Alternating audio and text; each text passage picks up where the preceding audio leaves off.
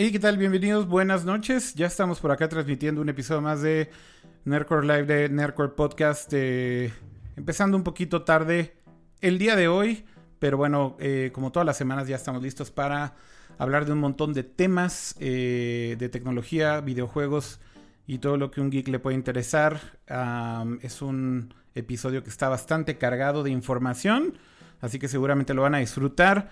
Eh, además tenemos un invitado muy especial. Es muy posible también que el buen Pato G7 se conecte remotamente desde donde anda, porque ahorita está de hecho trasladándose ya al aeropuerto de San Francisco para regresar a México.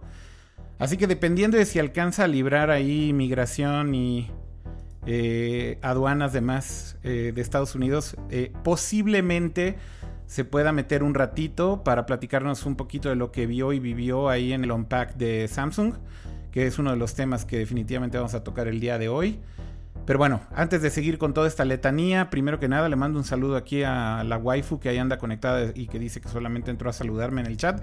Y también saludar como siempre al mismísimo Kama. ¿Cómo estás, James? ¿Qué hay de nuevo?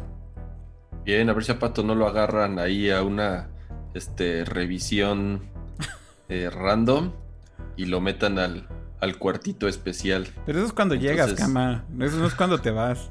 No, no, no, pero ah, también allá en Estados Unidos, pues. No, pero lo que voy es que cuando llegas es ah, cuando tienes. Cuando llegas es cuando. cuando, llegas es cuando te alarman de jamón. Y entonces te dicen, a ver, güey, ¿a qué vienes? A los United States of America. Y entonces, y entonces lo van a meter al cuartito. Pero, pero, ahora no. Pero ahorita ya, cuando ya vas de salida, ya es más bien de ya llégale, güey, ¿no? Ya, ya exacto, ya ni te pelan. Al contrario, es ya, güey. Entre más rápido te vayas, mejor. Exactamente, exactamente. Eh, bueno, vamos al chat y rápido a saludar a todos los que están conectándose. Muchas gracias a todos los que nos están acompañando esta noche, como siempre.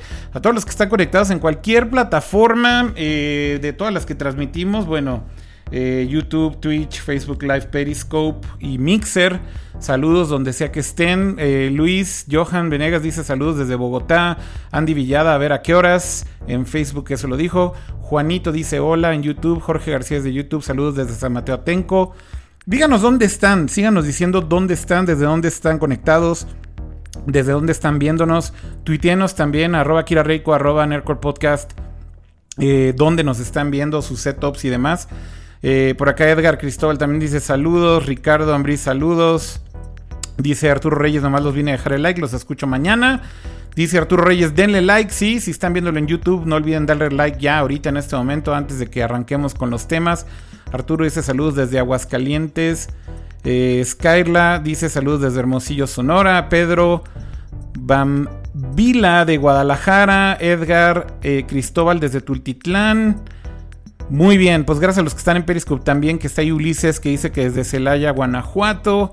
Guillermo Vidal en Periscope desde Veracruz. Muy bien, muchísimos lados. Eh, gracias a todos los que están por acá. Bueno, hay que empezar con los temas, Cama, porque hay un montón de cosas y que no se nos haga muy tarde. Y yo creo que vamos a entrar de lleno ya con nuestro invitado que tenemos de eh, especial el día de hoy por un tema que pues lleva un rato ahí gestándose, porque en realidad esto no es nada nuevo, es algo que de hecho, pues eh, vamos a decirlo así, esta es como la revancha, es la segunda vez que que el Internet en México de alguna manera está en peligro por temas de regulación.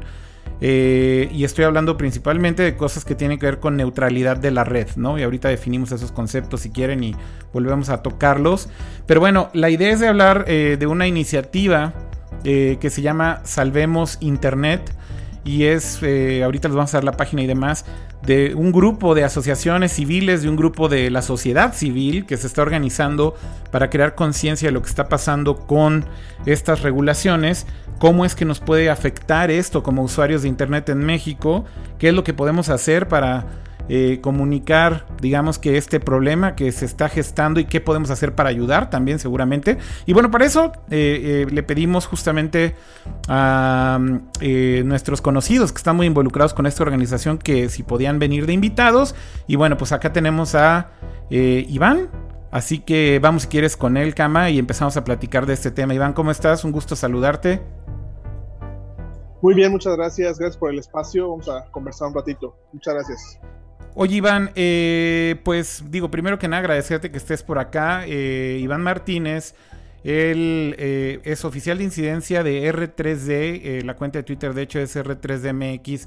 Cuéntanos un poquito, muy, muy por encima, este, Iván, rápido, o sea, primero que nada, yo creo que lo importante es saber, o sea, esta iniciativa de dónde sale. Obviamente también al final me gustaría que nos digas un poquito qué es R 3D, ¿no? Pero, o sea, esta iniciativa de dónde sale, qué está pasando ahorita y por qué, por qué está sucediendo todo esto en este momento. Eh, la iniciativa nace del interés de proteger la neutralidad de la red de parte de organizaciones de la sociedad civil eh, que estamos pues, preocupadas por un anteproyecto que fue anunciado en diciembre pasado, eh, casi que estamos ya para Navidad, estábamos preparando los romeritos, el pavo, y al IFT pues, se le ocurrió lanzar esta iniciativa si bien no lo hizo por voluntad propia, lo hizo porque en 2014, quizá muchos de los chicos, chicas que nos escuchan acá en el podcast nos han de acordar de esto, sí. pero la ley Telecom de 2014 eh, determinó que se protegía la neutralidad de la red en México, esto es, el tráfico de las aplicaciones no sufra ninguna discriminación, no sufra ninguna degradación, es decir, que no sea alterado en función del contenido que, tiene, ¿no? que, que pasa por la Internet y cinco años después, bastante tarde, eh, bastante, pues con mucho tiempo después de que la ley lo determinó, pues el IFT lanzó esta, esta consulta en diciembre pasado y está abierta hasta el día 6 de marzo del 2020. Es por eso que nosotros el pasado 6 de febrero decidimos lanzar esta campaña que llamamos Salvemos Internet. Entiendo. Entonces, eh, eh, básicamente tenemos que hablar de algunos conceptos, Iván, ¿no? Porque ahorita justo mencionabas el tema de la neutralidad, neutralidad de la red que bueno, habrá muchos seguidores de Nerdcore Podcast que escuchan el show desde hace muchos años que se tal vez se pueden eh, acordar de esta época en donde pasó todo este fenómeno de este hashtag llamado... Eh, ¿Cómo era el hashtag? Se me olvidó, el, original.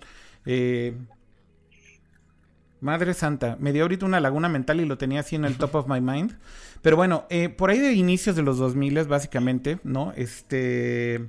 No era internet para todos, pero bueno, era un hashtag muy famoso que se hizo muy, muy grande. Pero bueno, eh, eh, el, tema empezó justamente por una situación muy similar, ¿no? Este, el afectar la neutralidad de, la red significa que no le das el trato, eh, digamos, neutral a todos los contenidos que consumimos con nuestras conexiones en casa, por ejemplo, con nuestros ISPs. Por aquí me están diciendo en el chat que si era la ley SOPA. Eh, no, de hecho eso fue creo que un poco después y tenía que ver con otras cosas, pero bueno, em, no, es tan relevante lo del hashtag, olvídenlo, pero digamos que esto es, esto es algo que está volviendo a suceder, eso es lo importante a decir, ¿no? ¿Qué, qué, significa que afecten la neutralidad de la red? Que por ejemplo imagínense que a una compañía como Netflix, por ejemplo, una compañía como Google, ¿no? Como YouTube, eh, se le empiece a dar un trato distinto por el tipo de tráfico que está representando. Entonces vamos a suponer que tú tienes eh, un proveedor de servicios de internet, vamos a llamarle Megacable o Telmex o quien sea, y entonces te empiezan a decir que dependiendo del tipo de servicio que estés consumiendo, eh, te van a dar un servicio distinto. Por ejemplo, a lo mejor servicios van a tener una preferencia de más eh, velocidad, por ejemplo, a lo mejor otros van a tener una, eh, menor prioridad y entonces te van a hacer esto que se le conoce como throttling, ¿no? Que es que te reducen la velocidad eh, dependiendo de los puertos de conexión o dependiendo del cliente que estás utilizando. Entonces detectan que estás utilizando Netflix, por ejemplo, y entonces te empiezan a limitar el consumo de Internet de alguna manera, ya sea en bandwidth, en, el ancho de banda o en la velocidad, eh, o inclusive pues con otro tipo de restricciones. Pero o sea, ¿por qué al usuario común y corriente, Iván, le debería de importar esto? O sea, ¿cuál es, cuál es aquí? olvidémonos evidentemente de la parte ya eh, eh, tal vez más eh, de compañías grandes, comerciales, etcétera, ¿no? Porque esa parte creo que es muy clara. Pero para el usuario de a pie, el usuario normal, ¿cómo se vería afectado si pasara esto en donde se rompe la neutralidad de la red?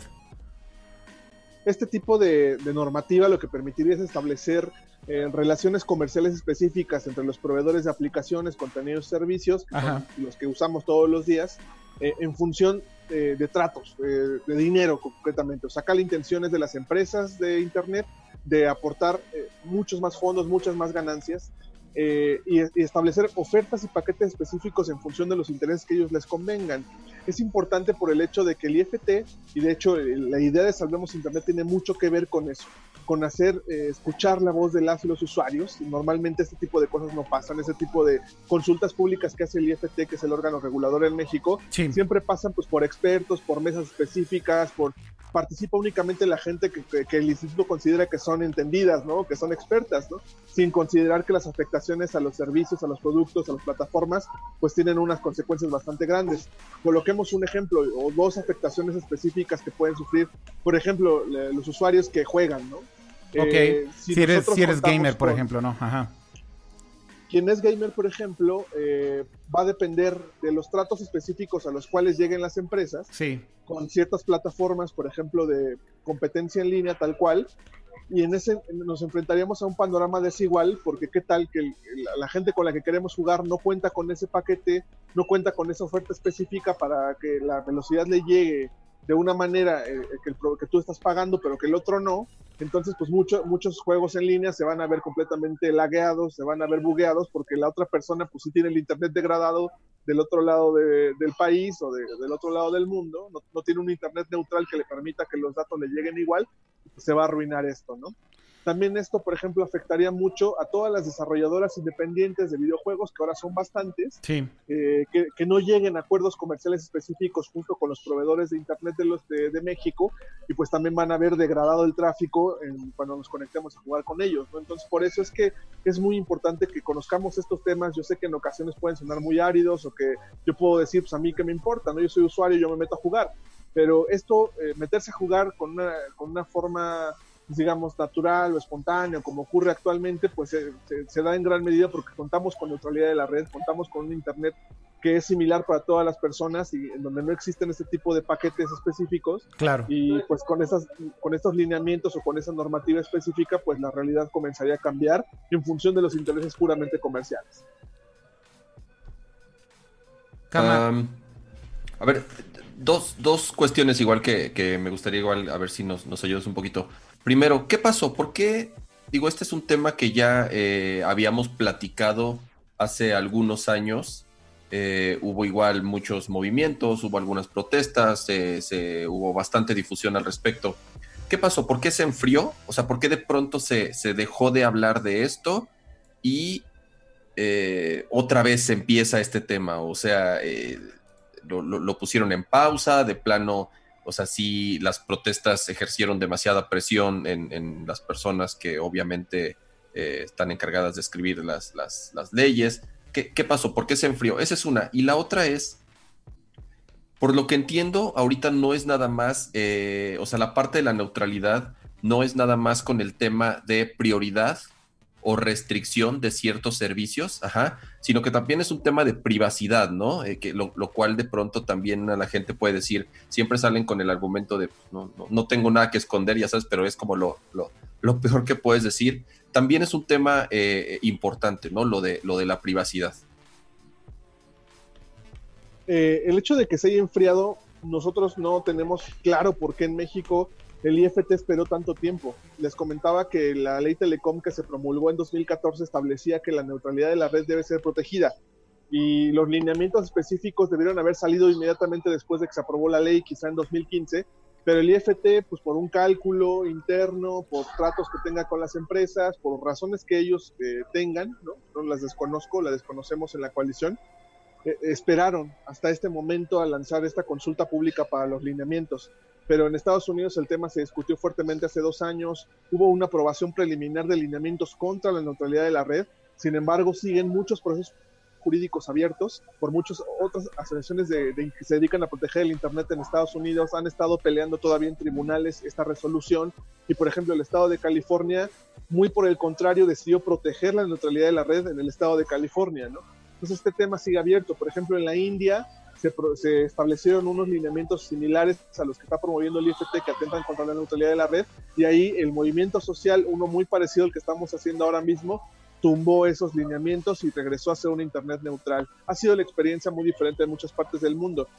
Eh, ahora, ¿cuál era la segunda pregunta, perdón? Eh, no nada más es el tema de prioridades o restricciones a distintos servicios, sino que también es un tema en donde la privacidad del usuario se, está se podría ver afectada, ¿no? Claro, hay un par de cosas. La primera es que los lineamientos establecen que eh, las proveedoras de acceso a Internet podrían degradar o bloquear el acceso de ciertas aplicaciones, productos o servicios en función de seguridad nacional o de emergencia. pero eso es algo que no han definido. ¿Qué significa eso? ¿Qué situación riesgosa en México podría significar el hecho de que le puedan bajar el switch al Internet? En, la experiencia en el mundo nos ha demostrado el hecho de que muchos regímenes autoritarios en el mundo han usado esta opción para bajarle el Internet cuando ocurren protestas o cuando ocurren ciertas movilizaciones en Internet, pues le dan para abajo en ciertas regiones, parcial o totalmente, para censurar a las personas que se organizan a través de las redes, ¿no?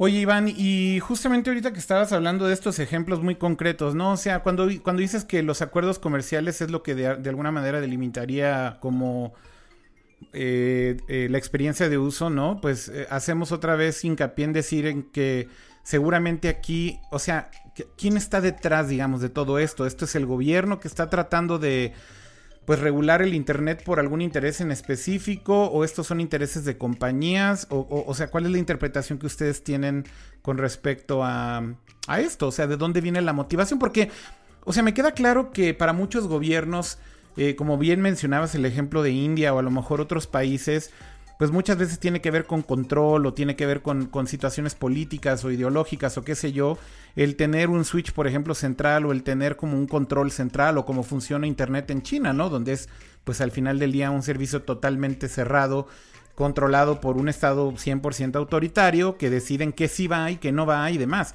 O sea, el Internet al final del día creo que es bastante homogéneo en el mundo, aunque hay excepciones en donde ya vemos que pues está regulado y controlado de otra manera. Pero qué, o sea, ¿qué hay detrás de todo esto? ¿Quién está detrás de todo esto en México? ¿Esta es una iniciativa de algún partido político? ¿Esta es una iniciativa del gobierno actual? ¿Esto es una iniciativa de la iniciativa privada por alguna razón? No lo sé. O sea, ¿qué, hay detrás de ahí?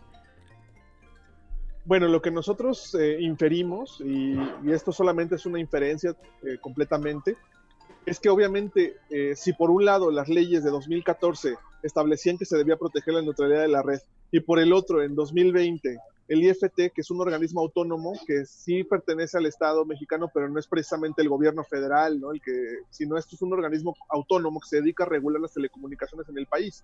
Entonces, si ese organismo en 2020 decidió lanzar un anteproyecto con una vista francamente comercial, abiertamente comercial, en donde está diciendo, abrimos la puerta a hacer este tipo de tratos, hacer este tipo de cosas, pues nosotros podríamos suponer que las empresas han hecho una labor bastante amplia de incidencia en, en los, en, los, eh, en las personas, en, este caso los consejeros del IFT, para lanzar esto, porque si ellos hubieran considerado la protección de la neutralidad de la red previamente a lanzar el anteproyecto, no lo hubieran lanzado una, con unos lineamientos tan lamentables y peligrosos para el Internet como están actualmente colocados. Entonces, es, un lobbying. Entonces sí es un lobbying, posiblemente usted, infieren ustedes, como bien dices, no, no, no están acusando ni hay pruebas ni nada, pero infieren que este es un lobbying de compañías privadas eh, que están empujando al IFT para que se haga esta regulación.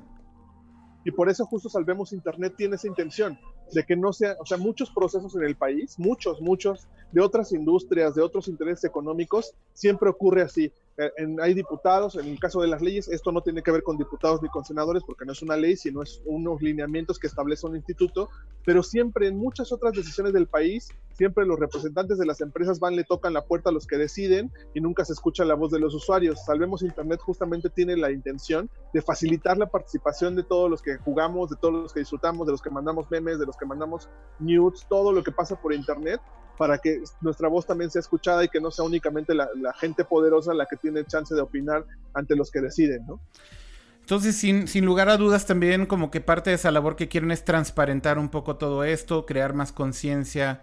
Eh, o sea, vaya, eh, cuando digo transparentar me, me, refiero a exponer, ¿no? Estos procesos, cómo se están haciendo, como, como dicen por allá en mi pueblo, en lo oscurito, ¿no? Este, y que al final, como bien dices, en otro tipo de casos, pues pareciera que hay más transparencia, más participación civil o ciudadana, o que por lo menos entendemos más qué diablos está pasando. Y en estos casos pareciera que, pues insisto, no sabemos quién está moviendo todo esto, ¿no? No sabemos realmente cuál es la intención. Ahora, si nos ponemos eh, muy maquiavélicos, evidentemente la parte comercial, que es esa motivación de muchas compañías que a lo mejor podrían estar interesadas en hacer ese lobbying, la pregunta aquí es, tú lo que, lo que infieren también que pueden ganar, evidentemente, pues es justo tener unas ventajas competitivas absurdas, ¿no? Contra, contra sus competidores. O sea, por ejemplo, a lo mejor un Netflix que tiene muchísimo dinero podría decir, sabes que eh, la experiencia de Netflix es increíble, ¿no? En, en, todos los proveedores de, servicios a Internet a México, porque tenemos un deal comercial y estamos ya, digamos que agarrados de esa nueva ley. Y a lo mejor si existiera una plataforma de streaming que está tratando de competir o de entrar al mercado, qué sé yo, que no tiene ese deal, le dicen, ¿sabes qué? pues tú nada más vas a poder transmitir a 720p. ¿Por qué? Pues porque sí, ¿no? Este, o tú no vas a poder tener como la experiencia completa porque no tienes el acuerdo con, con nosotros. Esos son como parte de esas como inferencias que podríamos hacer si es que fuera, obviamente estoy utilizando el ejemplo de Netflix como un ejemplo totalmente aleatorio, eh, pero a lo que voy es, ahí es en donde ustedes ven que puede haber justo intereses de ciertas compañías por tener un trato preferencial, ¿no? Claro, y si nosotros vemos los números, la industria del Internet en México no ha dejado de crecer, no, no, no, dejan de haber clientes nuevos todos los días, no se ha dejado de invertir en infraestructura, pero lo que sí sabemos es que eh, algunos comentarios por parte del IFT tienen que ver con que ellos dicen es que las, las industrias de los proveedores de acceso a Internet necesitan incentivos necesitan incentivos o paquetes atractivos para que la gente contrate y gaste más, pero de nuevo, siempre tiene, la óptica es sacarle más dinero a las personas. Actualmente ya cobran una tarifa, actual, hay tarifas que dependen mucho de la velocidad de descarga, ese incentivo digamos que ya existe y creo que nadie se queja cuando tú quieres tener una conexión chida para jugar Twitch, pues la, la contactas y, la pagas, ¿no? O sea, esa, esa, diferenciación ya la, ya la está pagando la gente, pero este esfuerzo es por sacarle una vez más más dinero a los usuarios, ¿no? Ahora, sí, así de, oye, ¿quieres tener este, quieres tener más ¿Quieres, ¿Quieres este paquete que te incluye que a lo mejor Twitch sí funciona bien y, esto funciona un poco mejor y Netflix sí lo puedes ver en 4K? Tienes que pagar una lana extra de, pues, con tu ISP, por ejemplo, ¿no? Y a lo mejor ISP recolecta el dinero y se lo entrega a las, a las plataformas, ¿no? De cierta forma. Eh, que, tengas que elegir el paquete Xbox Live para si juegas en Xbox o el paquete PlayStation Network por si juegas en PlayStation, ¿no? Entonces, eh, no lo sé, o, por ejemplo, compañías que tienen, que participan justamente en, negocios en donde también compiten con otros, como por ejemplo Telmex, eh, que en su servicio de Internet le dé preferencia a Claro Video, ajá, y que Claro Video se vea de lujo y que Netflix no, a menos que tú pagues un adicional para que Netflix también se vea bien. Entonces, eh, obviamente, este, cuidando también sus, los otros negocios que tienen, ¿no? Claro, y nosotros lo que cuestionamos fuertemente al Instituto Federal de Telecomunicaciones tiene que ver por qué ellos se sienten o por qué quieren facultar o darle tanto poder a las, a las empresas proveedoras de Internet como si fuera suyo. O sea, el Internet es mucho más que las empresas proveedoras. Las empresas proveedoras cumplen un último eslabón en la conexión, pero hay otras muchas en Internet, hay otros países, hay otras empresas. Es un ecosistema muy complejo. Y aquí el IFT con este tipo de, proyectos le está dando demasiado poder a las empresas de Internet para decidir, para colocarlos como cadeneros del Internet. Tú sí pasas, tú no pasas. Cuando realmente el Internet no les pertenece a ellos. O sea, el Internet es completamente, eh, ha sido una plataforma libre, ha sido una plataforma neutral que se ha mantenido gracias al poder de las personas y con ese tipo de movimientos, pues es darle más poder a los que ya tienen de poder de por sí. Ahora, también lo que mencionabas, perdón James, que no contesté tu pregunta hace rato, eh, la privacidad. Por ejemplo, si por el cable pasan memes, pasan gatitos eh, en, otros memes, pasan películas, pasan canciones, todo lo que pasa por el cable. ¿Cómo le van a hacer las empresas para discriminar el tráfico sin que comprometan la privacidad de las personas? ¿Cómo van a asomarse al cable para decir esto va para este tubo, esto va para el otro tubo lento, sin que eso comprometa necesariamente una protección de nuestros datos? No, van a ver todo. Claro, entonces eso, y además sabemos por otras situaciones que las empresas de Internet colaboran frecuentemente en eh, esfuerzos que son totalmente ilegales en la vigilancia de las personas, ¿no? Entonces, eh, también esto lo sabemos, ha ocurrido y pues definitivamente es un riesgo de darles tanto poder a las empresas, que puedan ver tanto es un peligro realmente. ¿Qué pasa? Y digo también, eh, aprovechando que están justamente comentando eso en el chat, si tienen igual aprovechar, si tienen preguntas, las, las vayan escribiendo. Y eso es algo que también en su momento lo platicamos. ¿Qué pasa? Hoy en día sí medio se rompe ese tema de la neutralidad en la red con los paquetes que ofrecen distintas eh, eh, proveedores de internet, distintos proveedores de equipo celular, en donde te regalan unas membresías o te dan eh, acceso gratis a ciertas redes sociales que no utilizan tus megas, en donde te paquetean ciertos servicios adicionales digitales. Medio de cierta forma sí se está violando un poco, ¿no? O sea, tal vez de una forma no tan sí, no tan absurda, pero sí está pasando. Absurda y restrictiva, pero de cierta manera. Ya está sucediendo. este tipo de cosas es porque lo han permitido. Sí, a ver, o sea, el, ejemplo clásico, ¿no? Ahorita creo que me viene a la mente es estos paquetes que bien dices, James, de, de redes sociales ilimitadas con tu paquete de datos celulares, ¿no? Pero pues obviamente las redes sociales ilimitadas a las que se refieren son las que tienen acuerdos comerciales con esos carriers. Entonces tienen un trato preferencial. Entonces, claro, puedes usar gratis Facebook, Messenger, Snapchat, lo que sea. pero, si quieres usar Reddit... Reddit no, porque Reddit no, tiene trato. Entonces no vas a usar Reddit, güey. Y básicamente eso, ¿cómo termina impactando? Pues claramente termina impactando en que el usuario termina usando lo que tiene, güey. No lo mejor, ni la mejor opción, ni, ni digamos que la más óptima. Simplemente es como no me cuesta, pues es la que voy a utilizar. Eso le da todavía un poder y una influencia y una, este, pues, ¿cómo decirlo? Sí, una influencia y un control mucho más grande a esas compañías que tienen ya esos acuerdos. Y sí es cierto eso, James, o sea, eso está pasando hoy, ¿no, Iván? O sea, ya estamos viendo como esos inicios de romper pues, que, y que ya lleva tiempo, no es nada nuevo, ¿no? De romper esa neutralidad. Spotify, servicios de música en línea, que, o sea, tú pagabas una mensualidad eh, con un carrier, te incluía eh, una suscripción Spotify y entonces la música que tú escuchabas a través de Spotify no consumía tus datos, ¿no? Entonces, evidentemente, eso es una súper desventaja para otros proveedores de servicios musicales, que no tendría que ser así, o sea, tú escuchas música en línea, te va a consumir tus datos y vale gorro cuál de las eh, compañías de streaming de música tú utilizas, porque en teoría debería de ser parejo. Pero por lo menos en México te digo, o sea, eh, eh, desconozco en otros países, pero por lo menos en México les han abierto la puerta para permitirles ese tipo de cosas. Y esto ha sido por la complacencia del IFT también porque si ellos hubieran establecido los lineamientos que protegen la neutralidad de la red desde el día uno que se los mandató la ley que les cuento en 2014, las empresas hubieran visto imposibilitadas de dar esos paquetes diferenciados.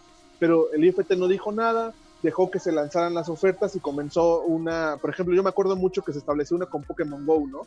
Que una empresa empezó a dar eh, megas gratis con Pokémon Go, ¿no? O, o, con Spotify como cuentas, ¿no? O sea, sí pasa, estas cosas pasan y establecen mucho más, además de las ventajas competitivas algunos consorcios, pues también crea una falsa idea de lo que es Internet y de lo que no es. Claro. Pues se, crea, el concepto se llama eh, jardines vallados, ¿no? Es como colocarle vallas al jardín, porque realmente una parte de Internet muy mínima, que es muy importante, muy divertida lo que tú quieras, es la que tienes acceso, pero también hay un estudio, de hecho, que presentaron las alianzas en Estados Unidos contra, que estaban peleando contra los lineamientos de allá, donde ellos demostraron que realmente no hay ningún ahorro económico en los paquetes de redes sociales gratuitos, porque el, ahorro que tú tienes al momento de tener gratis Facebook, Twitter, WhatsApp, lo inviertes bajando videos que no pertenecen a las alianzas eh, del Internet. Entonces resulta exactamente igual, o sea, terminas gastando lo mismo, ¿no? Estos paquetes diferenciados resultan ser como pues, una ilusión, en realidad terminas gastando más de lo que ahorras.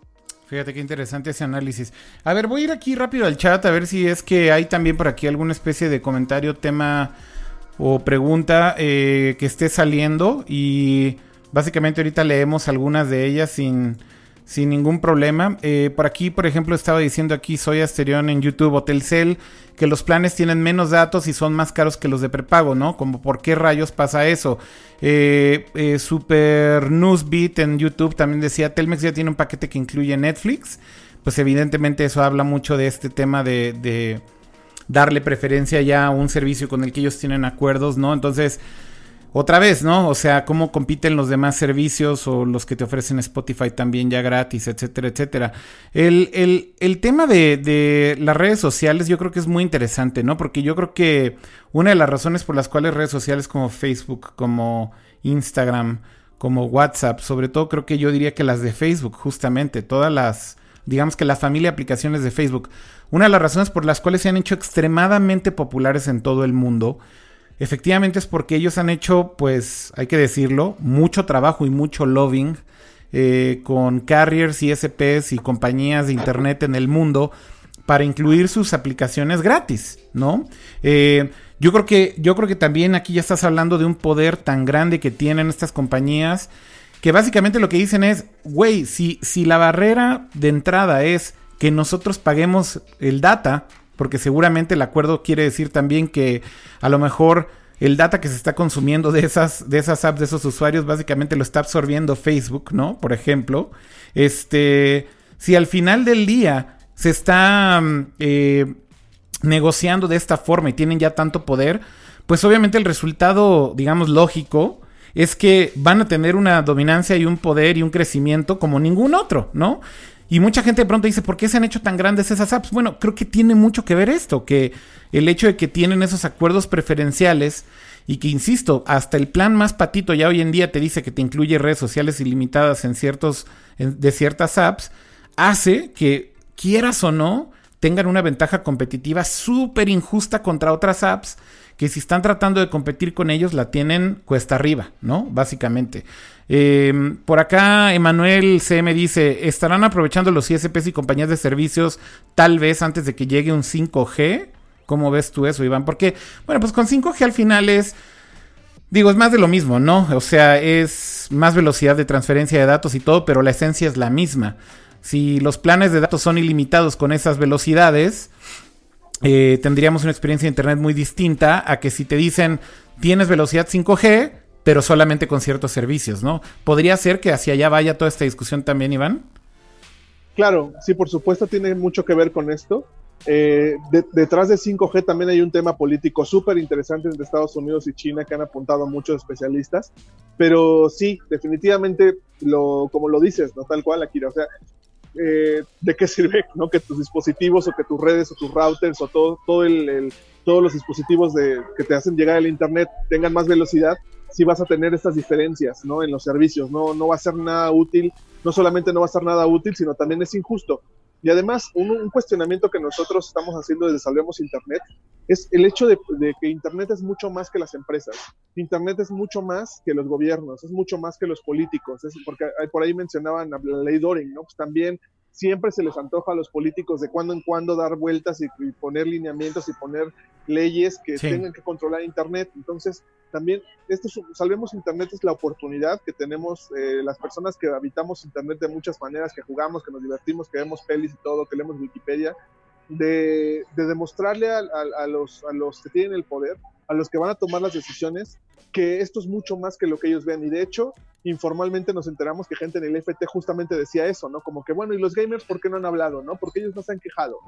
¿Por qué no están tomando Salemos Internet? Pues tal vez igual no estaban tan enterados pues, de qué se está pasando, porque parte de la campaña tiene que ver con hacer fácil y sencillos los términos de algo que es sumamente técnico a veces, ¿no? Eso tiene mucho sentido. Pues muy bien, digo, creo que es muy interesante todo este tema y quiero poner ahí rápido nada más la, la página que justamente tienen en salvemosinternet.mx para los que quieran saber más acerca de esto pues vayan ahí al dominio, justamente, eh, ahí está apareciendo también en pantalla el URL. Eh, ahí lo dice claramente, ¿no? la, neutralidad de la red está en riesgo. Eh, el principio de la neutralidad de las redes por la cual los proveedores de acceso a Internet como Telmex, y AT&T deben de transportar el tráfico de datos sin bloquear, favorecer, perjudicar o beneficiar, en, otros, en otras palabras, a ciertas aplicaciones, contenidos o servicios y ahora está en peligro. Entonces, bueno, ¿cuánto falta para que el IFT, que es este órgano regulador del Internet en México, eh, básicamente decida de este futuro del Internet en México? Pues bueno, falta poco tiempo, 22 días. Y justamente aquí pueden suscribirse, pueden informarse, pueden entender más acerca de cuáles son las amenazas. Ahí vienen listadas, ¿no? Censura, priorización pagada, que es lo que platicamos en esta última media hora, invasión a privacidad. Y pues esta organización que, eh, ustedes hicieron, eh, como bien explicación, es una coalición de varios medios, empresas, organizaciones civiles, etcétera. Está por aquí Creative Commons, está por aquí veo eh, Data Cívica, algo de la UNAM que dice aquí Innovation Lab. Entonces, bueno, pues son, digamos que bastantes organizaciones que al final eh, creo que tienen en común el defender esto. Y bueno, tú, Iván, en, específico, trabajas en R3D, que es la red en defensa de los derechos digitales. Y nada más para que platiques un poquito también de qué hacen ahí, este, si nos puedes decir, sería muy interesante, ¿no? Claro, eh, R3D es una organización mexicana que se dedica a defender los derechos humanos en Internet esto es la defensa de algunos derechos como la privacidad, que es el tema que más nos toca, Hemos, eh, no sé si ustedes recuerden el caso de gobierno espía, pues nosotros estuvimos bastante involucrados en la investigación y en la búsqueda de justicia de estos casos de espionaje con malware. Eh, también la libertad de expresión, trabajamos también mucho el tema de violencia en línea, trabajamos también seguridad digital, eh, cultura y conocimiento libre, es mucho lo que hacemos en estos temas. Eh, básicamente hacemos eh, litigio estratégico, lo que tiene que ver con modificación de leyes, hablamos también con muchas personas, hablamos con diputados, con organizaciones, con, con muchas, muchas personas que están involucradas en estos temas. También hacemos muchas investigaciones y reportes que están todos disponibles en la página r3d.mx y además pues todos los días prácticamente publicamos muchas notas sobre temas que competen mucho a los derechos humanos en el Internet. Muy bien, pues de hecho aquí estoy poniendo eh, de nuevo tu pleca, nada más para que vean cuál es la, eh, la dirección, eh, tu Twitter, que es arroba, bueno, la, el Twitter de R3D, no el tuyo personal. Pero bueno, para que vayan ahí a, seguirlos y si están interesados en estos temas, bueno, estén ahí en contacto con ustedes, ¿no, Iván? Pues bueno, yo creo que nada más, ¿no, James? No sé si tienes tú algún otro comentario o pregunta, pero creo que bastante interesante la intervención y también ya tenemos aquí al buen pato que se anda conectando, así que no sé si hay algo más que quieras agregar tú, James. Sí, digo, primero eh, agradecer a Iván que nos haya acompañado, es, es, es un tema de suma importancia y, y estamos convencidos que justamente eh, nuestra audiencia es de las, más interesadas en este tema. Eh, ¿Qué podemos hacer, Iván? O sea, entiendo el esfuerzo que están haciendo ustedes como organización, entendemos que hay varias empresas eh, privadas y no, o sea, no nada más privadas, sino también asociaciones civiles que están obviamente empujando para que esto no suceda. Nosotros, como usuarios finales, ¿qué, ¿qué, podemos hacer? ¿Cómo podemos ayudar? ¿Cómo podemos presionar? ¿Qué se puede hacer? Creo que lo más importante es hacer ruido, eh, usando el hashtag Salvemos Internet desde sus cuentas, en todas las redes sociales, decirle a más personas que esto está ocurriendo. Evidentemente la gente que está promoviendo los cambios a la neutralidad de la red no quiere que nadie se entere, quiere, de hecho lo que querían era que todo pasara así como desapercibido. De hecho, soltaron la, consulta en diciembre para que nadie se diera cuenta, eh, un poquito antes de Navidad, entonces... durante la final de fútbol, así les, les encanta hacer eso. Casi, ¿no? Entonces, pues sí, justo pasen la voz, pues, tuiten en sus, en, sus cuentas, en Facebook, también en la página salemosinternet.mx hay materiales, hay memes, hay también un, avatar para que ustedes lo coloquen en sus cuentas y manifiesten su oposición, pero lo más importante es que entren a salemosinternet.mx y ahí, ahí, lean los materiales, lean los, eh, los, los, riesgos y ahí hay una forma muy sencilla de expresar su opinión, su posición a la gente del Instituto Federal de Telecomunicaciones, que finalmente pues es lo que pretendemos, que se escuche la voz de los usuarios. Perfecto. Buenísimo. Pues muchas gracias de nuevo, Iván. Eh, un placer tenerte por acá. Si hay algún seguimiento importante, pues igual y a ver si pueden regresar para que platiquemos al respecto. Y bueno, pues igual aquí manda eh, eh, simplemente leer aquí un poquito de los últimos comentarios que pusieron por acá. decían varias personas, yo firmé la petición hace una semana y lo compartí en mis redes. yo soy colaborador de artículo 19 y también andamos al tiro con Salvemos Internet. Eh, y bueno, inclusive... Dice por acá, Facebook también tiene desventajas competitivas en China con WeChat, por ejemplo. Sí, efectivamente es de lo que hablamos un poco de cómo funciona en Internet. Pero bueno, gracias a los que participaron por acá también en el chat con este tema. Y bueno, pues de nuevo, gracias Iván. Eh, un placer tenerte. Nos vemos pronto y un saludo. Gracias por conectarte. Muchas gracias a ustedes y seguimos en contacto. Órale, cuídate mucho. Bye bye. Bye. Bueno, pues mil gracias a Iván. Y ya está por acá también conectado el mismísimo, el mismísimo Pato G7, que está en San Francisco, California todavía. Y básicamente está en el aeropuerto de San Francisco. Literal. O sea, o sea seguramente me escucho del nabo, eso yo lo sé. No sé de dónde está agarrando el audio, si de los Galaxy Bots o del teléfono o de qué está pasando, pero espero me escuchen decente y con todas las llamadas del aeropuerto. Se escucha bien. Se escucha bien. No, no, no, no.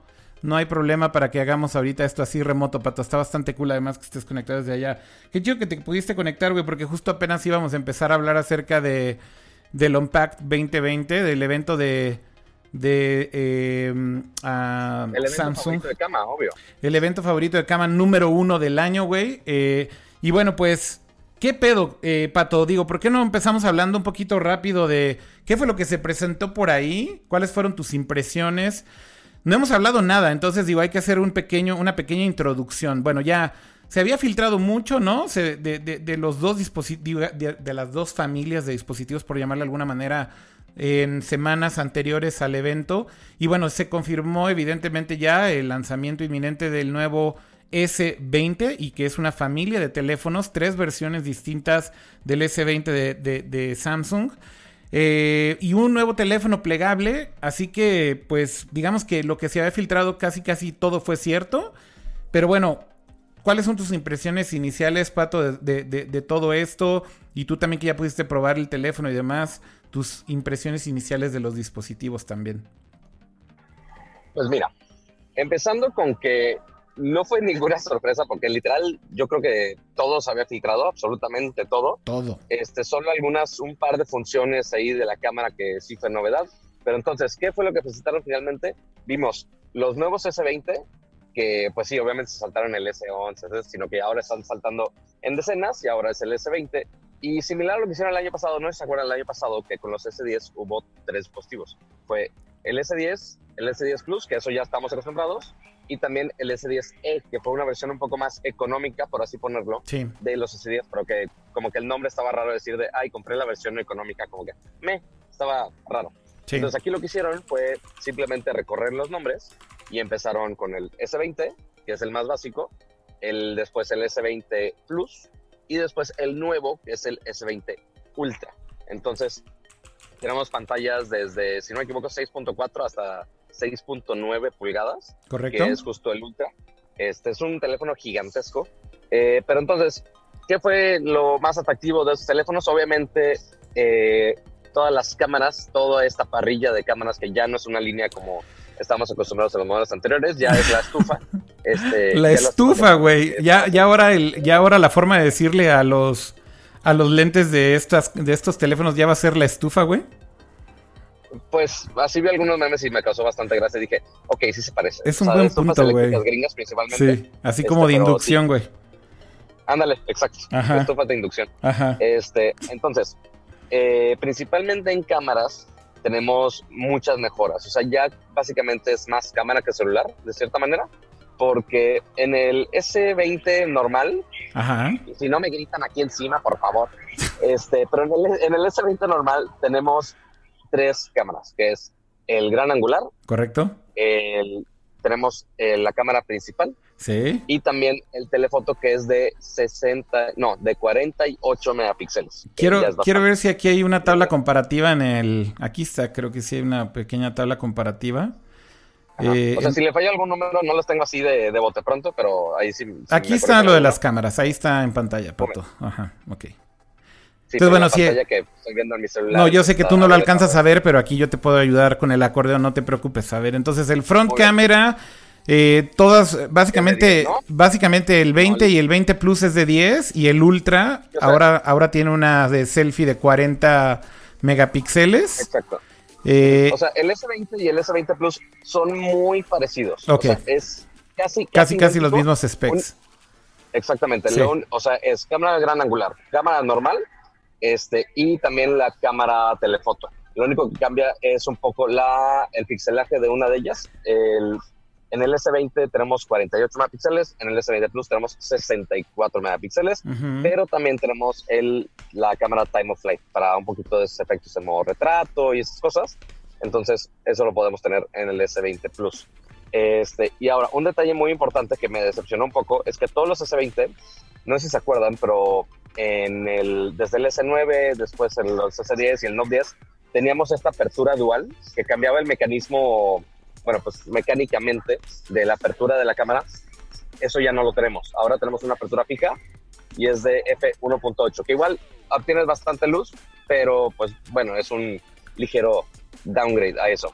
Pero pasemos a la cámara que realmente está volando los sesos de todos, eh, todos los fanáticos de los Galaxy, que pues es el S20 Ultra, que tenemos cuatro cámaras, pero aquí tenemos la cámara principal, que es de 108 megapíxeles, nada más, o sea, un número así chiquitito, pero si querían menos megapíxeles. Pero este, principalmente que sí puedes tomar las fotos a 108 megapíxeles y pues sí tienes todo el detalle de la vida. Eso principalmente en situaciones donde hay mucha luz. Que curiosamente hay que decir que Samsung desarrolló este sensor y esta tecnología de este sensor para, para smartphones, pero no fueron los primeros en lanzar el sensor en una cámara de un teléfono celular, ¿no, Pato? De hecho, Xiaomi fue el primero, de hecho, en usar el sensor de Samsung con... con ¿Pero es el sensor de Samsung o el sensor Sony? No estoy 100% seguro. El de Xiaomi es el de Samsung. Este, Entonces, justamente aquí lo curioso fue que pues hubo un teléfono que de alguna manera antes lo utilizó, ¿no? Inclusive antes que, que Samsung, pero aquí yo lo que te diría, Pato, es, a ver, o sea, a mí me gustaría primero también, después de que dijiste algo de los specs, ¿no? Y que claramente el foco de todo esto son las cámaras, porque yo creo que el, del, del porcentaje de la presentación de los nuevos S20 se habló de las cámaras, yo creo que el 50% del tiempo, ¿no? En video y en foto. Pero a ver, Kama, ¿tú, tú qué, qué lees de todo esto, güey? Porque yo ya me estoy empezando a cansar un poco con, con que la guerra es smartphones, smartphones, smartphones, pero sí, ¿qué más, güey? Y, y todo es cámara, cámara, cámara, güey, ¿no? Este, porque todas las compañías de alguna manera ya es lo que están tomando como casi, casi la única ventaja y diferenciación competitiva. ¿Tú qué pedo, Kama? ¿Qué, qué, qué viste? Habla porque no te ves, güey. ¿Ah? ¿Qué? ¿Qué? ¿Me hablan? Ah, mira, ya, despertó, este. ya despertó, güey. El muchacho ya despertó. Oh, Dios. Eh, mira, la, verdad en cuanto a hardware, eh, la, carrera va a llegar un momento en donde no, no va a haber gran diferencia entre, entre las distintas marcas. Eh, ya lleva algunos años en donde la, la, curva, digamos, de desarrollo o de implementación eh, no, ha, no, ha, crecido como, como, en como, los primeros años, o por lo menos la primera eh, mitad del tiempo de vida de estos smartphones modernos, pero también porque no hay mucho para dónde hacerse. Ya, ya lo hemos platicado con anterioridad, o sea, ¿qué, ¿qué, es lo que va mejorando cada año? Pues sí, tal vez mejores pantallas, tal vez mejores cámaras, pero como tal, yo creo que la, la, diferencia va a seguir siendo la preferencia de plataforma y de software que cada usuario eh, quiera utilizar. Sí, la experiencia de uso, ¿no? La experiencia de uso del hardware. Claro. Sí. Eh, el, hardware del, del, S20, o sea, la verdad, está increíble. No, no, no, no, no se puede negar eso. De este Samsung en general, ¿no? Yo creo que ya es una compañía que tiene rato haciendo hardware de súper buena calidad, muy premium. Obviamente tienen gamas para todos los precios, budgets, tamaños y demás, pero la gama premium en general de, de, Samsung, ¿no? O sea, Galaxy en general, creo que eso ya no es cuestionable, ¿no, Cama? Pero mi punto es, ok, es un teléfono más premium, pero a ver, es más premium que los premium, güey, porque recordemos el precio, güey, que eso a mí me hizo también ya preocuparme un poco que habíamos dicho, ¿no? Este, recuerdan que el año pasado cuando decíamos que los precios ya de los nuevos iPhone ya estábamos, ya habíamos rebasado la barrera de los mil dólares de un teléfono premium, que eso no había pasado hasta hace apenas un par de años. Eh, y ahora resulta, güey, que, güey, parece que todavía hay más para arriba, güey.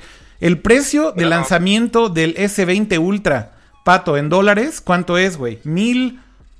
300 y fracción? 1399. 1399 dólares el Ultra. O sea, lo que nosotros, lo que nosotros, así de cambio de la bolsa. Lo que nosotros decíamos, güey, insisto, hace un año, dos años que decíamos, no mames, güey, ya pasar la barrera de los mil dólares. Güey, vamos en mil cuatrocientos.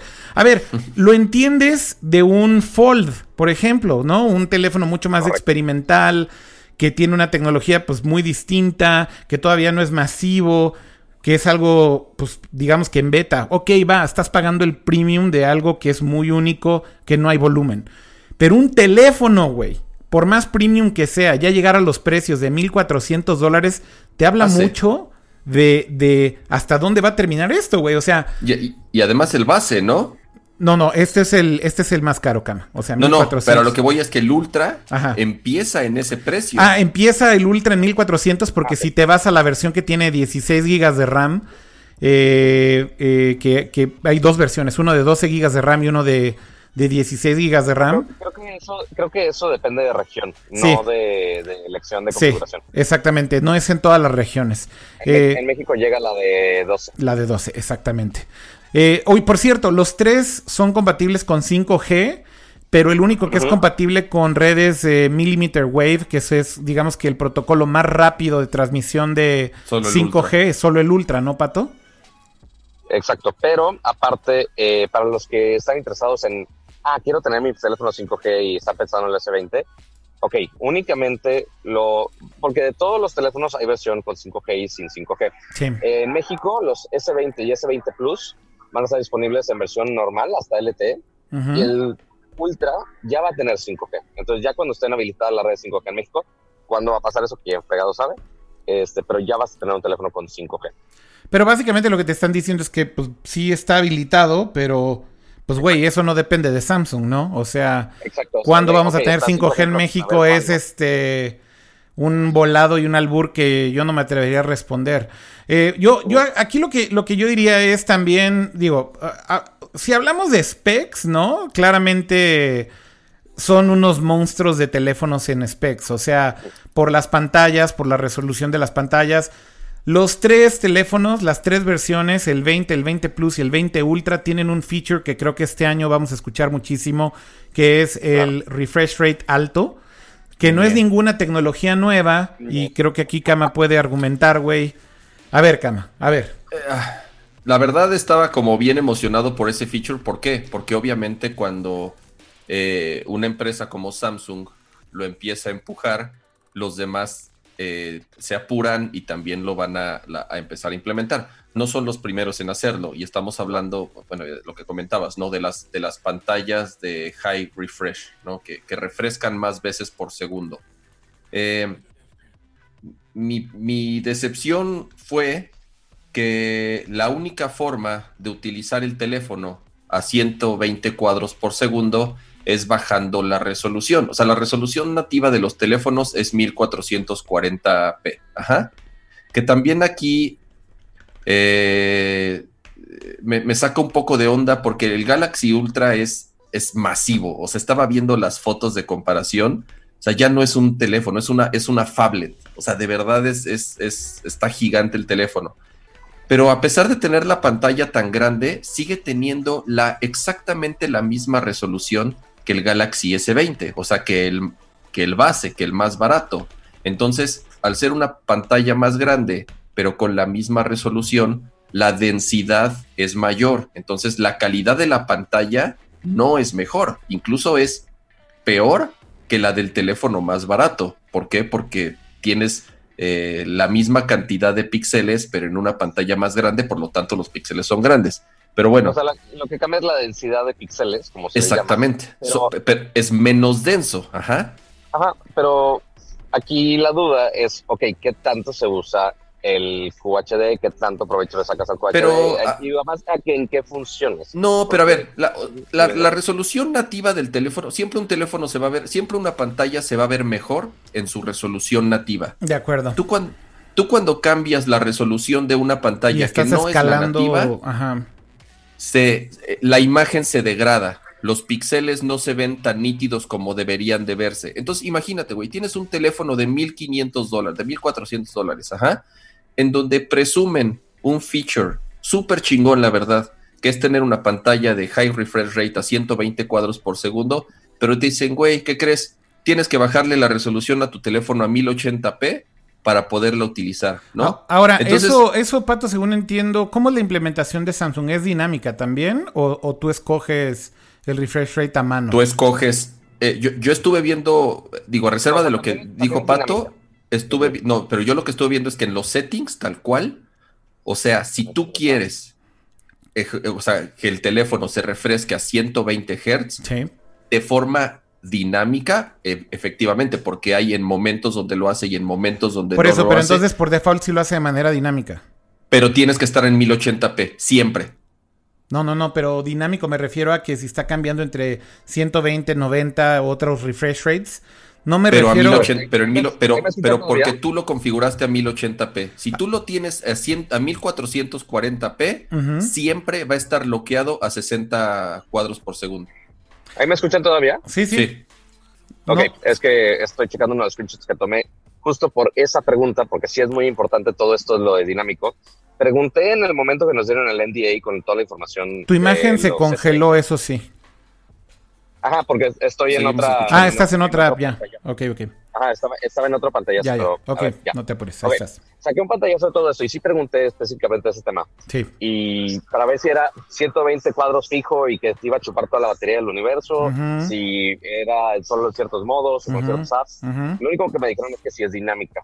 Sí es dinámica. No especificaron, mm, ajá, no especificaron cómo, pero después si te vas a los settings del S20 Ultra, no menciona nada de dinámico.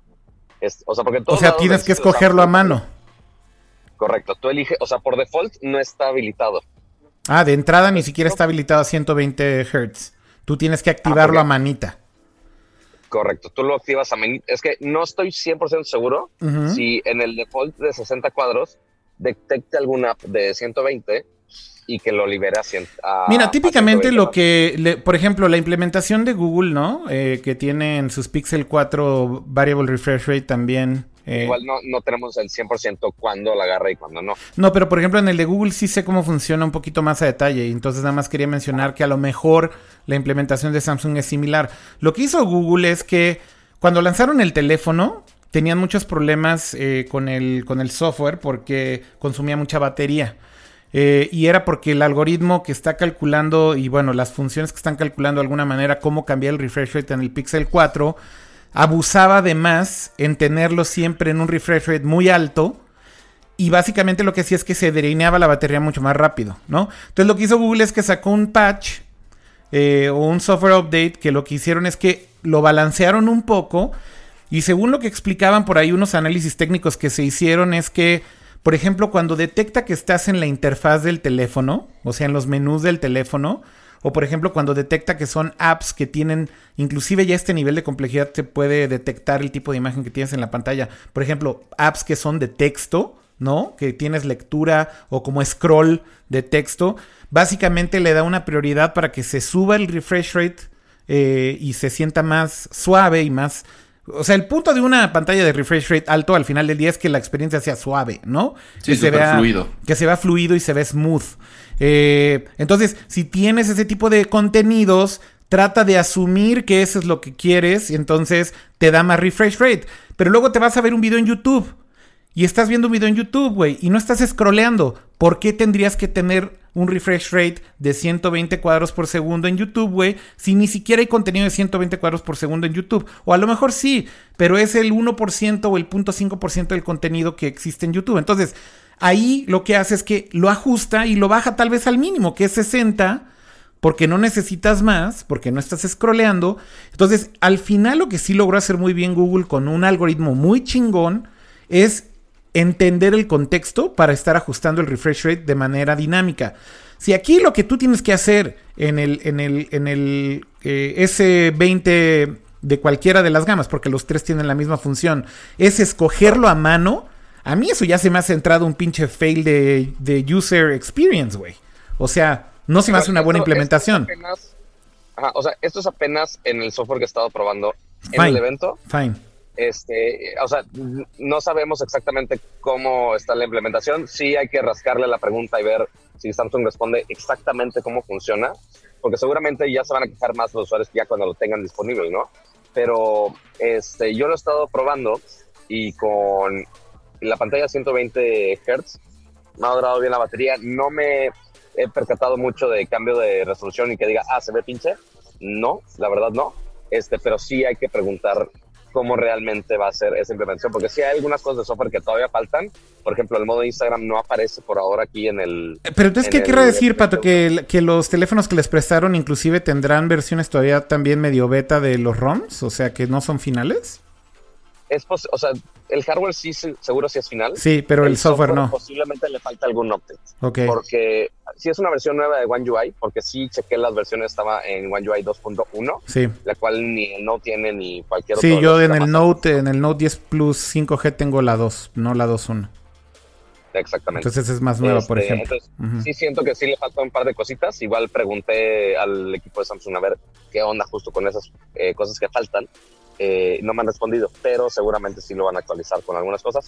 Pero, pero, pero entonces de inicio, de inicio sí tienes un menú en donde tú escoges a mano lo de la resolución. O sea, tienes que escogerlo a, manita. Pues mira, eh, eh, insisto, si eso se queda así como algo definitivo, a mí se me hace que eso es un fail muy grande de implementación, ¿no? Porque, por ejemplo, también... me, gustaría, me gustaría pensar que el, modo es el default de 60 Hz. Sí. Que dinámicamente este, agarra 120 eh, con los apps que soporten 120, pero no queda claro. O sea, no, no lo he probado. Este, tengo que checar qué apps sí soportan 120, algún juego por ahí. Este, ya ver si alguno de esos sí ya cuando tenga un, un Ultra otra vez, checarlo y ver si funciona así esa implementación.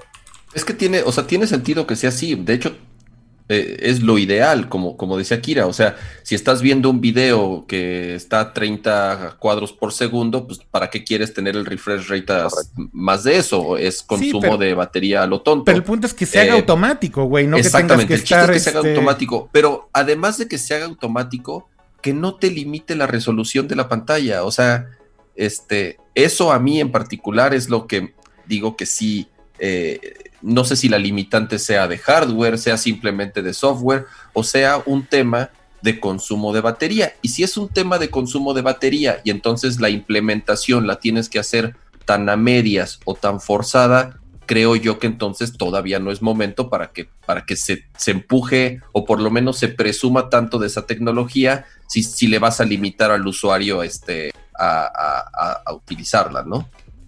Que bueno, eso quiero, quiero pensar que va a ser más cuestión de hardware, porque cuando estuve en Hawái con todo este rollo del Snapdragon 865, que es el que tiene estos equipos, aunque lamentablemente en México va a llegar con el procesador Exynos, no con el Snapdragon, este, pero sí era una, limitante de ese modo, o sea que sí podías tener pantallas de hasta 144, pero sí era limitado a 1080 igual que muchas otras cosas, como por ejemplo el video, que sí puedes grabar video en 8K, pero te limita igual en algunas cosas al momento de estar grabando en ese modo, o sea, como, todas las funciones, o sea, que puedes tener un pro y un con, básicamente.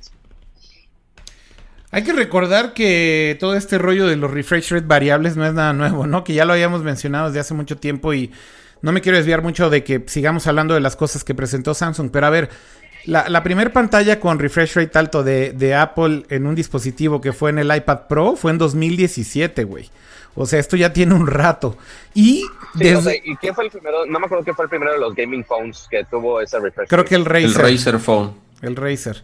Y, y, y, aquí con esto lo que quiero decir es, güey, ve, o sea, si tú vas al comunicado, este es literal, el comunicado del iPad, güey, del 2017, Fíjate cómo dice, cómo está definido lo que es promotion. Dice, es una nueva tecnología que puede dar refresh rate de hasta 120 Hz para eh, scrolling fluido, más responsividad, eh, mejor este, motion content, bla, bla, bla. Pero ve lo que dice. Promotion also improve display quality, reduciendo el poder, el, consumo de poder, eh, ajustando automáticamente el refresh rate para matchar o hacer este match con el movimiento del contenido. O sea, a lo que voy es, estas cosas no son nuevas, güey, ¿no? O sea... a ver, y en, y en, tu iPad, Akira, ¿en, en, qué, ¿en qué settings te metes a tú ajustarle y moverle y aprender a apagar eso, güey? No hay settings, güey. No hay settings y no solo no hay settings, güey. No te baja la resolución tampoco, güey, cuando cambia el refresh rate, güey. Y ese es el punto que creo que Kama tiene mucha razón en decir que es muy distinta la implementación, ¿no? Eh, pues es nada más cuestión de hardware, de que cómo está implementado en cada procesador. Y pues creo que es de batería. Creo que es un tema de batería. Pues posiblemente sí, porque, porque en el iPad a lo mejor al tener una batería que es mucho más grande y de más capacidad no tienes tal vez tantas limitantes de pues justamente estar bajando y subiendo tantas veces el, refresh rate. Puede ser, no lo sé. Sería interesante hacer un test de cuánto dura la batería con TrueMotion. No sé si se puede apagar TrueMotion o no. Este, pero estaría interesante ver la batería con TrueMotion y la, la duración de batería sin TrueMotion. ¿Ya traes tu S20, Pato? No lo sé. No lo sé. Ah. No, lo sé, amiguitos. No puede decir ah. nada. Estoy seguro que no puede decir nada. Oye, eh, aquí en el chat están diciendo eh, Dani Ricardo García, oigan, ¿y la capacidad del ojo humano realmente puede captar ese frame rate? La verdad es que sí. O sea, a ver, cuando estás utilizando una pantalla con refresh rate alto y una pantalla con refresh rate normal de un teléfono celular o de un iPad, por ejemplo, que no tiene refresh rate alto, no, de, de un iPad, digamos, normal y no pro y, los ves lado a lado, la verdad es que la diferencia sí es notable. Que si es... y en video no lo vas a notar, ¿eh? O sea, si alguien, si yo te enseño un video de, ah, y aquí está ah, 20 con Tú te refieres en video, no, tú te refieres en video no, no en un contenido de un video en tu iPad, sino más bien en un video en internet que veas. Ah, así de... Si tú ves en internet una comparación de una pantalla normal y una 120, obviamente no lo vas a notar porque el video está máximo a 30 cuadros. No, y además he visto esas comparaciones absurdas que lo ponen en slow motion, güey, para, para que veas cómo uno se mueve más lento y el otro más, más rápido. O sea, no, tienes que verlo realmente en tu mano, en tu, en persona, para que notes realmente la diferencia entre lo que es refresh rate alto y bajo, ¿no? Y la verdad es, que... Es para, para, que la gente lo entienda, bueno, para los que, digo, no sé, para quien cree que no se nota, es como cuando juegas eh, es un videojuego. Eh, cuando ah, buena un juego corre a 30 cuadros por segundo. O corre a 60. O a 40 o a refresh rate variable, o, sea, variable que sube y baja el refresh rate. Por supuesto que notas el, frame rate. ¿Por qué se alenta? Ese es el refresh rate, justamente. Bueno, ahí no es refresh rate, ahí es... bueno, el este, slowdown. No, no, tampoco es slowdown. Ahí o es el drop. No, es, que en, juegos es que en juegos no tiene nada que ver con refresh rate. Bueno, sí tiene que ver, pero más bien ahí es, refresh rate, ahí es ahí es frames por segundo. O sea, la, métrica, la métrica de videojuegos, la métrica de videojuegos es frames por segundo, pero pero sí es una comparación muy válida porque sí lo notas cuando los frames por segundo bajan. ¿no? Miren, imagínense, si, si tienen una asegúrense que tengan una pantalla que sea de 60 cuadros, que hay muchas, inclusive muchos celulares ya lo tienen y vean un video que está, o una animación que está a 30 cuadros y vean una animación que está a 60 cuadros. Imagínense eso, pero el doble. O sea, pero más o menos para que se den una idea de que sí cambia realmente la experiencia el si tienes más cuadros por segundo. O vean un video que está a 12 cuadros, que va a ser una animación así, casi casi stop motion, así de cuadrito aquí, cuadrito acá, y se salta y no hay nada en medio. Y si ven una animación ya a 60 cuadros, se va a hacer mucho más fluido. No es que sea más rápido, más bien es, es más fluido y más real, porque tienes más definición de todos esos pequeños movimientos y ya tienes todo ese movimiento fluido y todos los cuadros de ese movimiento. A ver, Pato, ya, ya hablamos de la pantalla muchísimo. Aquí la, la siguiente parte para mí es, las cámaras realmente, pues, o sea, estamos hablando de que... De, la, ah, de la pantalla, un cambio muy importante. Sí. Las pantallas curvas ya no existen en los S20.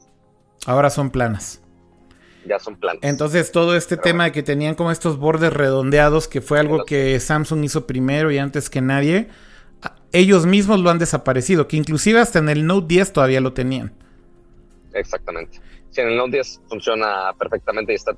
Al menos sí mantuvieron el menú, el Edge Panel, que sí es muy útil. este, pero ahora decidieron irse por pantallas planas. ¿Por qué exactamente? La verdad no sé, pero ya quitaron dos funciones premium, la apertura dual y la pantalla curva. Pero bueno, hablemos de las cámaras. Sí, o sea, yo, yo, aquí lo que te decía es, a ver, se habló de las cámaras muchísimo. O sea, eh, uno de los features que fue así como un gimmick en, el, en la conferencia es que de repente dijo ahí el ejecutivo, y estamos grabando con la cámara 8K del, del este... del S20 Ultra, güey. Y quitó la cámara ahí del operador de la cámara y estaba transmitiendo en vivo la cámara, efectivamente. Pero de pronto como que dices, a ver, güey. uno de los como landmark features es que puede grabar video en 8K, ¿no? Eh, el segundo, evidentemente, es un tema de, de, megapíxeles, que hay una discusión siempre muy intensa, ¿no? Si los megapíxeles significa que entre más megapíxeles tienes mejor calidad, pues ya lo hemos discutido, no necesariamente.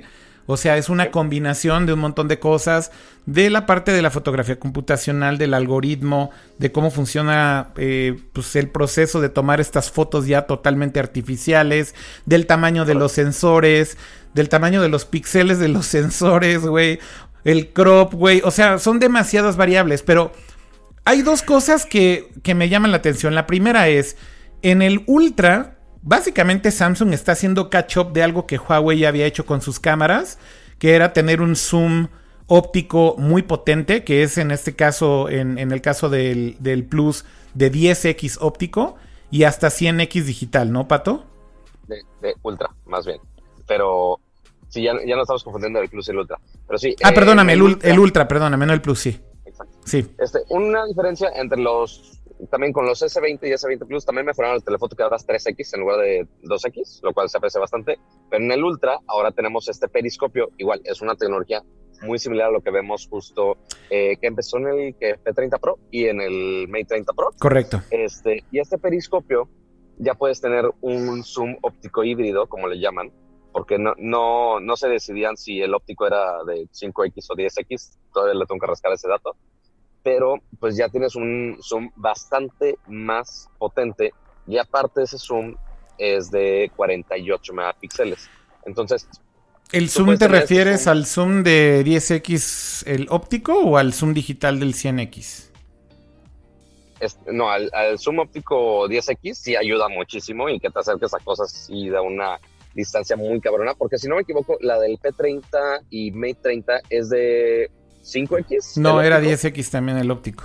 Ah, también es 10X. Ah, bueno. Entonces, estamos en las mismas en, cuestión óptica. Ahí por eso lo que digo es que en el telefoto sí están haciendo catch up de algo que ya habíamos visto en otros teléfonos, ¿no? En el, en el P30 Pro ya lo tenías, en el Mate 30 Pro, este, no, porque el Mate 30 Pro no tiene periscopio. el óptico del, del, P30 era 5, pero... A ver, déjame buscarlo ahorita. Pero bueno, el punto es, eso es catch up para mí. Y realmente entonces aquí donde está la diferenciación más grande... Estamos viendo un zoom en la pantalla. Eh, no, no es un zoom, es un tab de Chrome porque voy a buscarlo del P30 Pro. Este. Ah, zoom Pero bueno, mientras les explico de toda esta tecnología detrás del, de este Space Zoom, como le llama Samsung, que es este zoom ultra mega poderoso para acercarte hasta 100x. Ok. pues es una distancia absurda. Eh, si no me equivoco, en, el P30 igual podías hacer como 50x. Sí, una cosa así también. Y que, y que se veía bastante decente. Este, pero ahora lo están haciendo con el sensor de 48 megapíxeles, obviamente en el eh, S20 Ultra, que lo estuve probando en el evento. esa función, como todo el mundo estuvo probando. Ah, sí, tienes razón que es 5X óptico, ¿eh? Correcto. Es 5X óptico. Según yo también en el, en el S20 Ultra también es óptico, pero Samsung le llama 10X óptico híbrido, lo cual se me hace medio raro el concepto, pero bueno, lo probamos y ya les confirmo el dato. Pero el Zoom 100X ciertamente pasa más por gimmick. O sea, porque si puedes tomar la foto. Yo vi los zooms de 100X y dije, ¿para qué chingados necesitas usar eso, güey? O sea, no tiene ningún, no tiene ninguna aplicación, güey. En lo absoluto. O sea, o sea, eventualmente la gente que quiera ver algo lejos, ok, chingón. ¿Qué quieres ver lejos, güey? O sea, eso es un pinche boyerista que quiere ver a sus vecinas o algo así, pero. Desde un concierto, desde ver si los tacos de frente todavía tienen carne, que de hecho Vic se los hizo, se Desde un, desde un concierto, güey, cuando le hace 100x zoom. ¿Viste cómo se ve la imagen, güey? No, no ves nada, güey. Se ve ahí todo borroso y horroroso, güey. O sea. o sea, de hecho, a ver, a ver si. O sea, me voy a frisear un poquito, pero. Eh, les voy a, te voy a pasar dos imágenes que estuve, mientras estuvimos probando el teléfono, pues sí, estuvimos probando obviamente esta función. Entonces les voy a enseñar algunas fotos que estuve tomando con el Ultra. A ver si tengo hasta el zoom, dice que son no. Porque ciertamente ayuda también que tengas mucha luz. Ahí se las pasé por el, por el WhatsApp. Este, la gran mayoría de las situaciones, si tienes poca luz, en 100X vas a ver una cosa súper abstracta y súper no definida, que pues no, no es tan agradable a la vista. Pero ciertamente el 100X lo pasaría un poquito más por gimmick. Hay muy pocas ocasiones donde digo, ok, se ve chingón. O sea, por ejemplo, esa que te mandé ahí en Union Square, ahí en San Francisco. Ajá. Se ve decente el, el 100X. Pero ya si te vas a cualquier otra situación, la verdad no se ve tan chido. O sea, yo. Yo todas las pruebas que vi, güey, se ve horrible, güey. O sea, no vi ninguna que dijera, ah, ok, güey, sí, esto es útil. O sea, bueno, ve, las que te pasé ahorita. Bueno, y también ahorita, calidad de WhatsApp, disclaimer. Pero, este.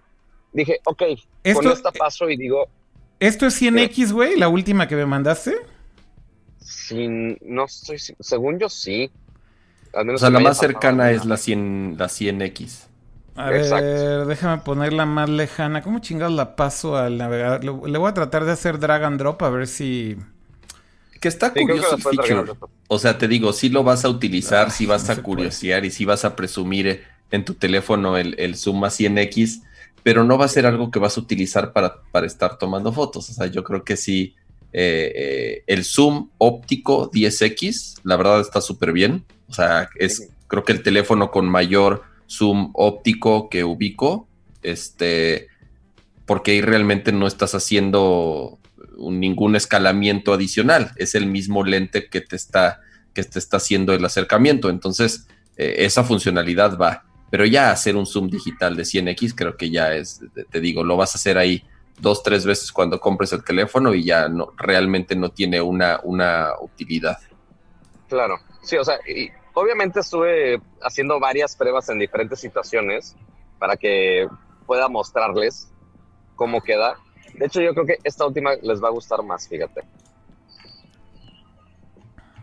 Pato, si eh, estás tomando fotos de la calle de lugares que estuviste visitando de un S20 Ultra, hmm, no, pues sí, o sea, por eso te digo, no, están un rato ahí. Estoy ah, A ver, aquí voy, a, voy a poner las dos fotos ya aquí en el navegador para que la gente vea qué fue lo que hiciste y de dónde a dónde llega normal. Y 100, ya lo tengo aquí ahora sí. Mira, esta es la foto original, ¿no, Pato? La que sacaste, digamos que primero. O sea, esta es la distancia. desde, el, desde, el, gran angular, sí. o sea, el punto, el punto 5X. Ok. Y ya me fui acercando a diferentes modos. Normalmente me iba. Aquí ya me voy a ir al 100X. Ya me voy a ir al 100X. Pum. Eso es 100X. Ajá. Entonces. Que sí, ciertamente no se ve tan definido, obviamente. obviamente. O sea, güey, ciertamente no, güey. O sea, pues, Ajá, no, ya sabemos, eso ya O sea, es, es, casi lo mismo que, güey, usar Photoshop y hacerle zoom con la lupa, güey, hasta que, hasta que ya solo ves píxeles, güey. Es prácticamente lo mismo, güey. O sea, entiendo el punto, pero estoy de acuerdo contigo, Pato, que me suena más a gimmick. Ahora, lo que no me suena a gimmick es el sensor de la cámara de 100 megapíxeles, güey, de 108 megapíxeles. Porque ahí sí puedes hacer ciertas cosas bastante interesantes que creo que, pues como decíamos, la discusión de si más megapíxeles es más calidad, yo creo que en el caso de la implementación de Samsung sí podríamos interpretarlo como que es posible. Porque estaba viendo unas pruebas justamente con, con el lente del Ultra, ¿no? Con el que tiene 108 megapíxeles, que básicamente es un, un wide lens. No ultra wide, pero wide. De normal que tienes, pero ahora con más resolución. Con más resolución. Y ahí sí lo que te puedo decir es que sí hay ventajas que se ven claramente cuando haces crop, por ejemplo. ¿No? Correcto. Este, o sea, si tú tienes un, un, raw file de ese tamaño, con ese output que tiene, y que básicamente, pues es un. No recuerdo la. El, por ahí vi el dato de cuánto pesa una foto full quality en RAW de 108 megapíxeles en el teléfono, pero un número absurdo, güey. O sea, era así, una, una mamada así como ciento algo megas o una cosa así, güey. Una, una, una pendejada, güey. O sea, muchísimo. ¿Viste también cuánto pesa el video 8K? Sí, también vi el frame rate de cuánto pesa un video 8K. ¿Cuánto era? Creo que eran. No, el frame rate no. O sea, el file size. El file size, perdóname. 600 megas. Como 600, como 600 megas. Por minuto, ¿no? Ajá. O sea, Entonces, imagínate, por cada dos minutos ya estás chupando uno de los 128 gigabytes. Exactamente.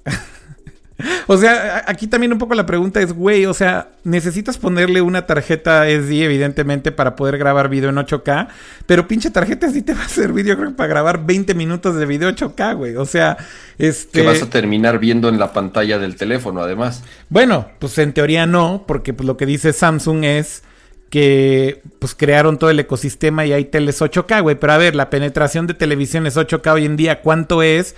Sí, por eso digo. Y ya hasta hemos discutido mucho el punto de que cuántas veces, güey, te has puesto a ver tus videos que grabas en 4K en el teléfono, en tu pantalla 4K, güey. O sea, la realidad es que son hard sales, güey. O sea, a mí lo del 8K sí me suena forzadísimo simplemente decir que tienen el raw power, pero no le veo la practicidad tampoco. Pero insisto, en las fotos sí. Veía unos crops justamente. Y la verdad es que cuando haces los crops con esa calidad, sí puedes hacer unos encuadres muy chingones, güey, sin que pierdas calidad. Y la verdad es que eso sí expande muchas posibilidades de fotografía creativa cuando quieres hacer... A lo mejor es como cuando sacas una foto y la encuadras mal y básicamente cuando la quieres reencuadrar y no tienes la suficiente data, pues lo que termina pasando es que terminas perdiendo calidad, ¿no? Entonces, por lo menos en este sentido, cuando haces el crop justamente tienes tanta data y tanta información que puedes jugar un poco con eso y te da, digamos, que ese extra, ¿no? Eh, la, otra, la otra cosa que creo que es relevante... Sí. O sea, que hay que notar que no está hecho para que tomes las fotos de 108 megapíxeles a cada rato. O sea, no es para que se asusten de, ah, oye, se va a llenar mi memoria con las fotos de 108 megapíxeles. No, la verdad es que no, porque no se aprovecha de esa manera. Porque el sensor, este, ya habíamos hablado del tema del tamaño de píxeles ya varias veces. Eh, y estos son 108 megapíxeles, pero de 0.8 nanómetros. Este, que igual en condiciones con mucha luz puedes tomar estas fotos de gran resolución y puedes cropearlas a muchos lados, perfecto. Pero esto se aprovecha muchísimo más cuando quieres tomar fotos de menor resolución, porque lo que hacen es que en vez de, hacer un píxel individual para capturar un poquitito de luz, lo que hacen es juntan varios píxeles para que tengas más luz. Anteriormente, en otros celulares, eso no es nuevo, eh, lo hacían con con un cuadro básicamente de 2x2. Entonces juntaban varios, no es cierto, de, sí, 2x2. Entonces juntaban varios píxeles para aumentar la resolución de todo eso. Este, y este, vino, vino, vino una familia y muy amable la señora dijo, ahí está grabando, entonces voy a quitar a mis niños de aquí. Este, Ajá. de estar en el aeropuerto. Este, señora, nada más no me traiga el coronavirus, no se agache. Este, entonces, eh, el punto es que ahora en vez de hacer un cuadro de, cuatro de 2 por 2 ahora es un cuadro que tiene 9 megapíxeles, no, 9 píxeles juntos. Okay. O sea, es una cuadrícula de 3 por 3 Okay. Entonces, junta estos píxeles para hacer cuadros más grandes y puedes capturar muchísima más luz. O sea, en vez de ser un píxel de 0.8 nanómetros, ahora es de 2.4 nanómetros. Entonces, y justo así se ve con como esa cuadrícula que estás mostrando en este momento. Sí. Entonces, en vez de tener estas fotos enormes de 108 megapíxeles, básicamente lo divides esa resolución entre 3 y te queda, es, no me acuerdo si es entre 3 o entre 4 cómo se hace la división, pero si no me equivoco te va a quedar de 12 megapíxeles. Ok. Pero, o sea, igual que, el, que la misma resolución que tenemos en los principales teléfonos de los últimos años. Este, y pues la verdad no necesitas más, pero tienes muchísima más luz y principalmente para modo de noche. Sí, justamente aquí creo que una de las ventajas que sí son tangibles, ¿no? Es que al hacer este proceso del que estás hablando, Pato, que efectivamente aquí explican justamente que Xiaomi también lo utilizó. Eh, efectivamente, el punto que te da es, por ejemplo, en condiciones de, poca luz o de, o de condiciones de luz nocturna, por ejemplo, pues evidentemente sí puedes tener beneficios que son muy tangibles. Eh, porque capturas mucha más luz. Al final, cuando capturas más información y más luz, ¿qué es lo que obtienes? Pues una foto con menos ruido, con menos noise, con menos artefactos, con menos distorsión. Entonces ahí sí se vuelven cosas que son reales y aplicables y digamos tangibles y no gimmicks, ¿no? Este, esa parte de la cámara es la que más me llama la atención, o sea, la parte de la fotografía Ahí sí te la compro, ¿no? Grabar video 8K, como dicen aquí en el chat, güey. Grabar tu video 8K, güey, para que luego lo, pongas en WhatsApp y en tus redes sociales, güey, ¿no? Pues este. todo puteado, güey. no mames, güey. Y luego si dices, bueno, lo subí, lo subí a YouTube, güey. Ok, güey, ¿quién chingados lo va a ver nativo en 8K, güey? Nadie, güey. Este. Ese es el peor. Obviamente los Samsung dicen, ah, sí, grabalo en 8K y pásalo a tu tele QLED ok, mi QLED 8K, que pues ok, yo sé que obviamente no mucha gente tiene, pero por ejemplo, ahí es más o menos el mismo concepto que dices de la resolución del, de los 108 megapíxeles. Sí. En 8K también presumen esa función. Que ok, tienes tanta resolución en el video que puedes hacer snapshots del video, o sea, si básicamente haces un screenshot de ese video, tienes una foto de 33 megapíxeles. Entonces, básicamente del mismo feed de video puedes también sacar screen captures de calidad de, 33, megapíxeles. Eso está interesante. Que, que pues es, digamos que aprovechar que ya tienes, digamos, toda esa información, ¿no? Pero utilizarla de otra forma.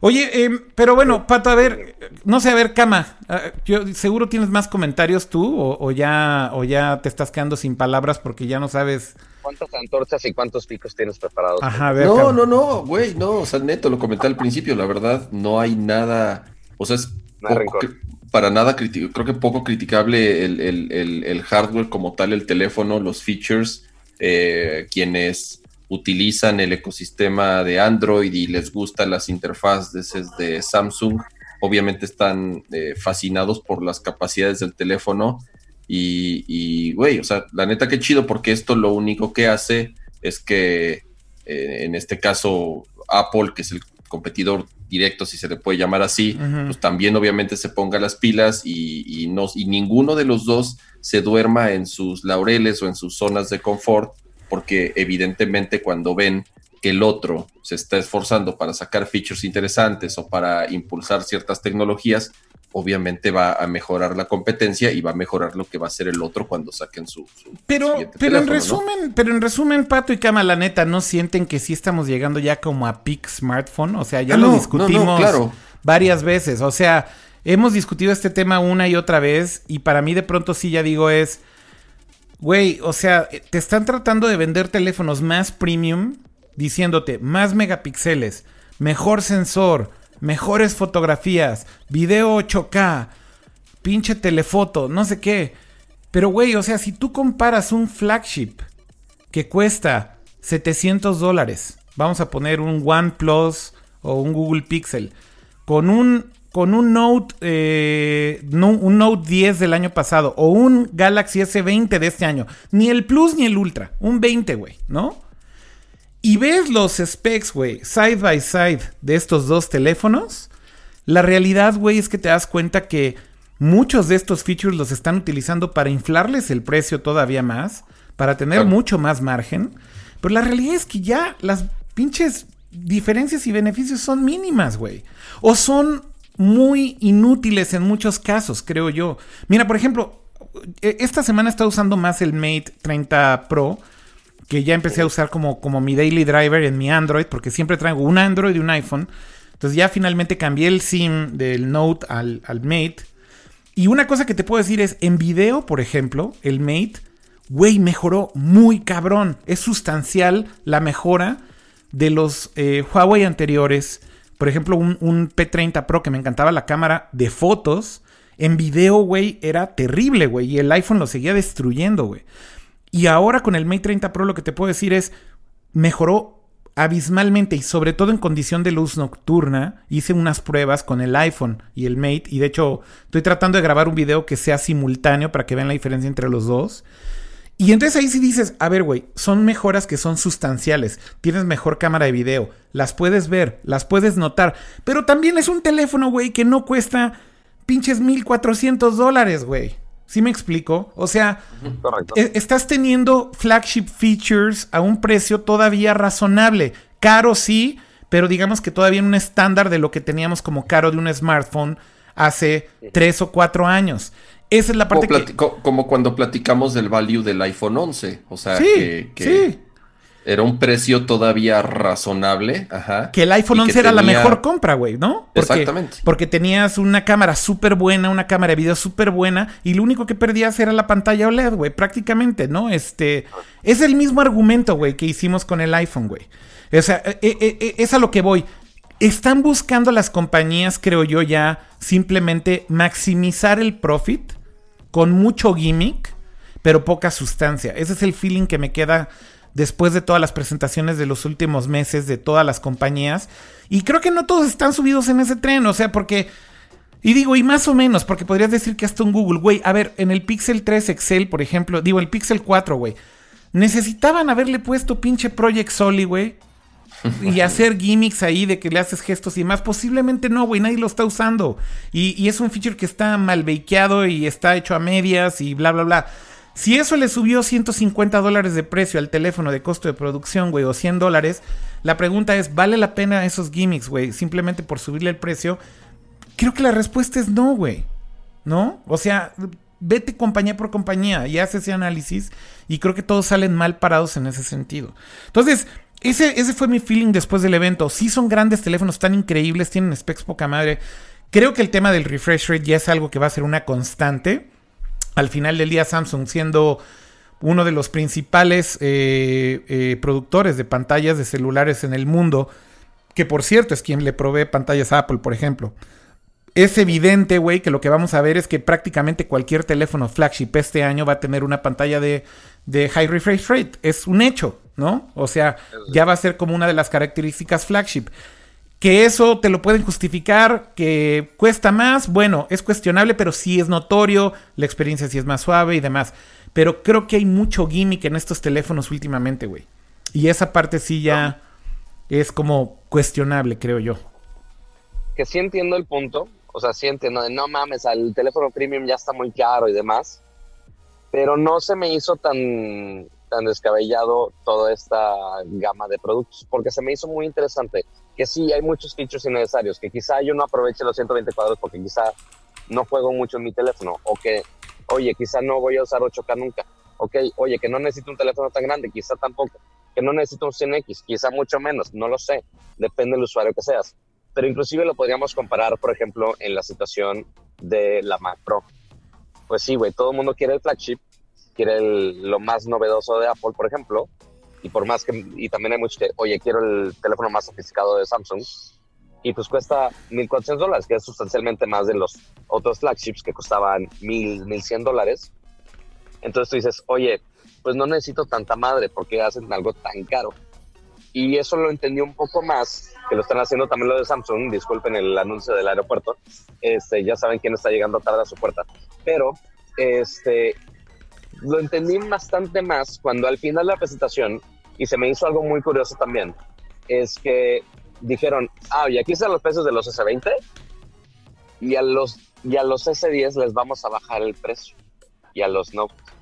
Dije, ah, caray, eso es nuevo de Samsung. En, en, la presentación de los flagship anuncien baja de precios de los otros, es algo que hace muy Apple. Para mantener justo las gamas anteriores activas. Que está bien. Este, Pero Samsung no hacía eso. ¿Qué dices? ¿Samsung no hacía eso antes? Antes no mencionaba así de, ah, va a bajar los precios de los anteriores. No, no lo hacía. Este, de hecho, se me hizo muy raro. Dije, ah, chingar, ¿qué pedo? Este, y de México todavía no me confirman datos que si va, va, a tener un país permanente o algo así. Que igual no ha estado bajando, como cualquier teléfono Android en el mercado. Pero, este, estuvo extraño que sí ya a nivel global de, oye, vamos a bajar el precio de, de la gama anterior, vamos a hacerlo más accesible. Está el S20 y S20 eh, Plus, que están a los precios que estamos acostumbrados del año pasado. Y aparte, si quieres irte a lo más mamón exagerado de la vida, tienes la opción del Ultra. Pero igual están todas las demás opciones, incluyendo las de, eh, de generación anterior, que siguen siendo muy buenos teléfonos. Entonces, eh, entonces no se me hizo tan tanto el de forzar de, ah, vamos a forzar de un teléfono más caro, no tanto, sino que, que sí, sí están elevando el nivel tecnológico, pero si quieren elevar ese nivel, pues obviamente también recae en el precio. Entonces ya es decisión del usuario si quiere esos features premium, quizá algunos que son gimmick, quizá algunos que no vaya a usar del todo y quiere invertir ese precio premium, o si quiere mantenerse quizá con un teléfono que funciona perfectamente bien del año pasado. Que hace un año era premium, por cierto. O sea, y que no deja de ser premium, por cierto. hace, meses, o sea. Sí, sí, o sea. Entonces, eh, ah, creo que es una buena...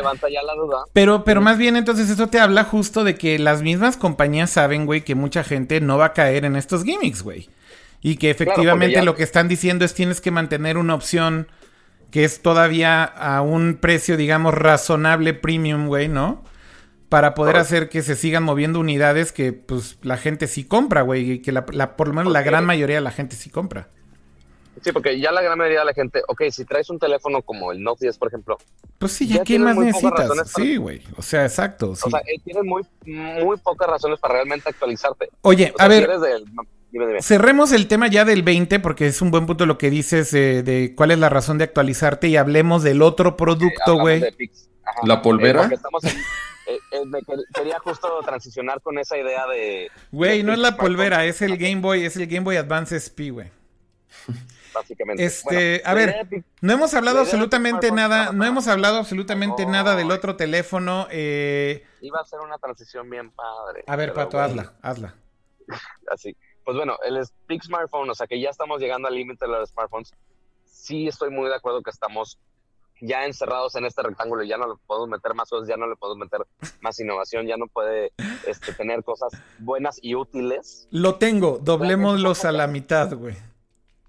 Correcto, pero no necesariamente la mitad. O sea, esto de hacer los teléfonos plegables da libertad a que los puedan plegar de cualquier manera. Haorita únicamente estamos viendo teléfonos que se doblan una vez a la mitad, que sea a lo largo, que sea a lo ancho, que si es teléfono y se hace tableta. Y también ahorita están haciendo muchos con la idea que quieren hacer el tamaño de una pantalla normal, de celular normal, sí. pero que lo tengas en un empaque más compacto, Como pero, lo vimos en pero, pero, a ver, güey, la, la, lógica de eso, güey, en un Fold, lo entiendo. Pero ¿cuál es la lógica en el Flip, no? A ver, estamos hablando ya del Galaxy Z Flip. Un teléfono del tamaño del Z Flip que no está, eh, digamos, desdoblado, o sea, un teléfono de ese tamaño completo, cabe perfecto en tu bolsa, güey. O sea, no estás aquí. No, no, sí, güey. Sí. O sea, la realidad es que sí. O sea, no, aquí la parte del, del, flip, yo sinceramente, que fue lo mismo que discutimos con el Motorola. Eh, yo sinceramente lo que veo aquí simplemente es experimentar con un form factor distinto. ¿Qué traes ahí? No cabe. Güey, ahí está. ahí está perfecto tu pinche teléfono, güey, no mames. ¿Cómo que no cabe, güey? O sea, además, además es un Note, pato. O sea, también te fuiste a una, una Fablet, güey. O sea. Ajá, entonces, ok, ¿qué pasa si quiero tener algo así pero que no es tan estorboso? A ver, espérate. si fuera, si fuera del mismo grosor, sí. Espérame. Te voy a poner dos casos clave. Uno, esto lo van a agradecer más las mujeres que nosotros por los tamaños de las bolsas de sus pantalones, 100%. Ok, ese es un buen punto. Va. Te lo compro. Justo, justo porque está saliendo de, mi bolsa así un, pequeñito rato, o sea, porque está muy voluptuoso. Ajá. Justo por eso me lo bolsearon en el corona, porque era, o sea, salía de la bolsa, o sea, ya estaba casi. Ya las justificaciones de, pato, güey. Ya, este no, te lo, este no te lo van a robar del festival, güey, porque ya no se sale un poquito de la pinche bolsa, güey. No, pero al menos no está la mitad de fuera del teléfono. A ver, no, no, sean, sean, sean serios, güey. Sean serios, güey. Sean serios. No, la, la, la, parte, la parte que dijiste de las bolsas de los pantalones de las mujeres, esa sí te la compro 100%, porque claramente las bolsas de un pantalón de mujer son mucho más pequeñas que las de un hombre. Eso está bien, pero insisto en decir, ¿qué otra ventaja realmente tienes en que puedas doblar el teléfono a la mitad y tenerlo de ese tamaño? Más allá de que es portabilidad, y evidentemente por portabilidad, insisto, cabe en una bolsa de un pantalón de una mujer, ¿qué otro beneficio tienes realmente cuando ya tienes teléfonos de ese tamaño? O sea, mi punto no es que esté en contra de los doblables, inclusive de los teléfonos plegables. Inclusive cuando probé el Fold yo les dije, güey, después de usarlo, sí vi una aplicación mucho más real de un teléfono que si mantiene las dimensiones de un teléfono normal pero tienes una pantalla que es del doble de tamaño cuando lo necesitas, si se sigue puliendo ese form factor, creo que puede ser algo muy interesante. Aquí yo siento que también es un tema más como de pues diseño, o sea, si lo quieres ver así es como un form factor distinto que puede ser si quieres verlo así más stylish, más cool, más cute, o sea, ponle esos adjetivos, tú que eres diseñador, cama, pues esa parte sí la puedo entender, o sea, te estoy vendiendo un gadget que está cute. O sea, velo cómo lo venden, güey. O sea, es como fashion, es como cool, ¿no? Es como hip. Y es lo mismo que está pasando con el Razer. Es lo mismo que está pasando con el Razer, ¿no? Están tratando de apegarse a, a que es cool y es hip y es fashion y tal. Pero la utilidad real de estos teléfonos en este formato en específico del Flip y del Razer, para mí, sinceramente, más allá del argumento de que cabe en una bolsa de un pantalón de una mujer, se me hace, güey, simplemente un fashion statement y que está cute y ya. No hay más. De verdad, no hay ninguna ventaja, güey, que yo vea por tener un, teléfono que, que, tenga este form factor, sinceramente. Sí, porque a mí me gusta, igual, obviamente, toda esta idea de la innovación, de los foldables y demás. Ok, me gusta, pero seguimos con esa falta del killer feature. O sea, no sabemos, ok, ¿qué realmente le va a sacar de ventaja a esto que no puede hacer realmente otro teléfono? O sea, porque todas las aplicaciones corren exactamente igual, todas las funciones se hacen exactamente igual. ¿Qué es lo que puede hacer un foldable que no puede hacer un smartphone actual? Eso es realmente lo que queremos llegar en algún momento y a ver cómo doblan las diferentes empresas esta idea, literalmente, y ver cómo pueden realmente hacer un caso de uso padre y que sea usable. Y algo que me quejaba mucho de Fold y Razer, que únicamente tenían dos formas en donde se pueden usar. Es o cerrado o abierto. Y ya, ahí queda. Este, pero es la experiencia de smartphone normal, normal o que esté cerrado y muy limitado. Pero aquí lo que hicieron este, con el, el Flip, que, el Z Flip, perdón, y que sí me gustó un poco más, es que ya lo hicieron como si fuera, siempre me lo imagino como el hinge del, de la Surface, que tiene como este pedestal que se ajusta a diferentes tamaños, a diferentes este, inclinaciones. Y esto lo pasaron también al Z Flip. Entonces, ya no es solamente abierto y cerrado, sino que ya lo puedes poner a diferentes inclinaciones y tú lo puedes elegir el momento que tú quieras. Entonces, Sí, tienes este otro uso que es como parecido a como cuando pones un switch en tabletop mode, ¿no? Y lo pones en una mesa, por ejemplo. Eso lo entiendo y también puede ser una parte útil del diseño, ¿no? Aprovechar el que lo puedes recargar en un lugar y pues lo pones enfrente de ti como un tripié. o sea, y yo sé que si ahorita lo digo, obviamente me vas a decir, no mames, te vas a, te vas a burlar y me vas a mofar de que no mames, es un pinche gimmick. Sí, pero es un inicio. Pero, entonces, algo, por ejemplo, que, güey, o sea, ríete, está bien, haz lo que quieras, pero es un inicio. Eh, estoy, esperando. Este, bueno, si tú doblas el teléfono de cierta manera, o sea, que estemos, por ejemplo, a la mitad, ok, para las selfies puedes inclinar la cámara a la dirección que tú quieras y controlar la parte de abajo. O lo pones así, que ya lo pones en la inclinación que quieras, ya no necesitas el pie y ya lo tomas. Yo sé que es algo muy tonto y más para un teléfono de ese precio. A ver, no entendí, güey. Lo que estás diciendo es que puedes como ajustar mejor la cámara para el ángulo de la selfie. No, o sea, por ejemplo, si la pones fija eh, en el piso, Ajá. o sea, si lo pones en una mesa o algo y te quieres tomar una selfie, porque normalmente si quiero tomarme una selfie... Con un teléfono normal. sí, sí. Ah, en un teléfono normal, literal lo tengo Hay que, agarrarlo con la mano. Ajá, no, no, no. No, no, lo dejas ahí como ahí lo está dejando Pato, lo tienes que recargar en un lugar. Correcto, lo tengo que recargar en algún lugar y alejarme de cierta manera y hacer el gesto para que me tome la foto. Sí. Y así todo incómodo y a ver qué fregado le pones para Ajá, y entonces, ¿cuál fue el beneficio en el flip? En el flip es que tú puedes ajustar el ángulo al que tú quieras y ya tomar la foto. Yo sé que es una cosa muy estúpida, pero justo es encontrar, es justo encontrar esas funciones y que le saquen más provecho a las pantallas flexibles. Yo sé que es un ejemplo muy estúpido. Yo creo que hay mejores ejemplos para sacarle provecho a las pantallas flexibles, güey, que todo esto que han presentado con el flip. Ese es mi punto. A ver, eh, hay un tema interesante por, y... por, ahora, por ahora, ¿cuál es? O sea, Pero ¿cuál es, el que dices? Pero es que ve la publicidad, Pato. O sea, el teléfono está enfocado 100% a un mercado... No quiero que suene machista ni, mucho menos, o sea, de verdad no es mi intención, pero es un mercado femenino. Sí, sí. Sí. Por lo menos en el marketing así se ve. Es, ah, el marketing así es, los videos así fueron. O sea, ¿qué uso o beneficio puede tener para ese mercado que por lo menos yo no lo estoy, o por, o por lo menos para mí me está costando trabajo entenderlo? Ajá. Entonces, en la parte del tamaño, ajá, y, Tú dices, ok, sí puede ser que... Este, eso que dices de, ah, está malo que tapa mujeres, es fact, 100%. O sea, los de Samsung eventualmente explicaron que es justo va para ese mercado. Inclusive por eso el acabado de la parte de afuera del teléfono es más femenino. O sea, nada más en colores rosa y dorado y no me acuerdo cuál otro, que sí son bastante más femeninos, ciertamente. y aparte un acabado como no, no se refleja también en las fotos y videos. Es como un efecto este, de espejo. O sea, literal los colores se llaman mirror purple o mirror gold.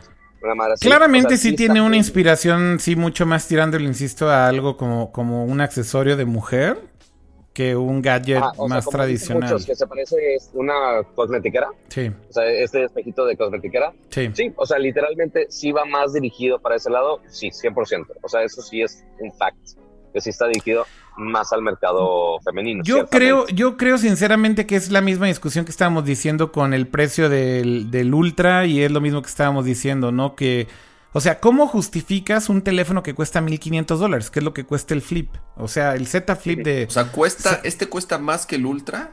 Este cuesta más, más o menos el mismo nivel de precio, güey. O sea, el, el Ultra, no el más cabrón, empieza en 1400 dólares. El Z Flip cuesta 1499. Si tú, es más caro entonces, güey. 100 dólares más caro, pero a lo que voy, Cam, es que si tú pones los specs... estoy casi seguro que no es 1499. sí, es 1499, estoy seguro.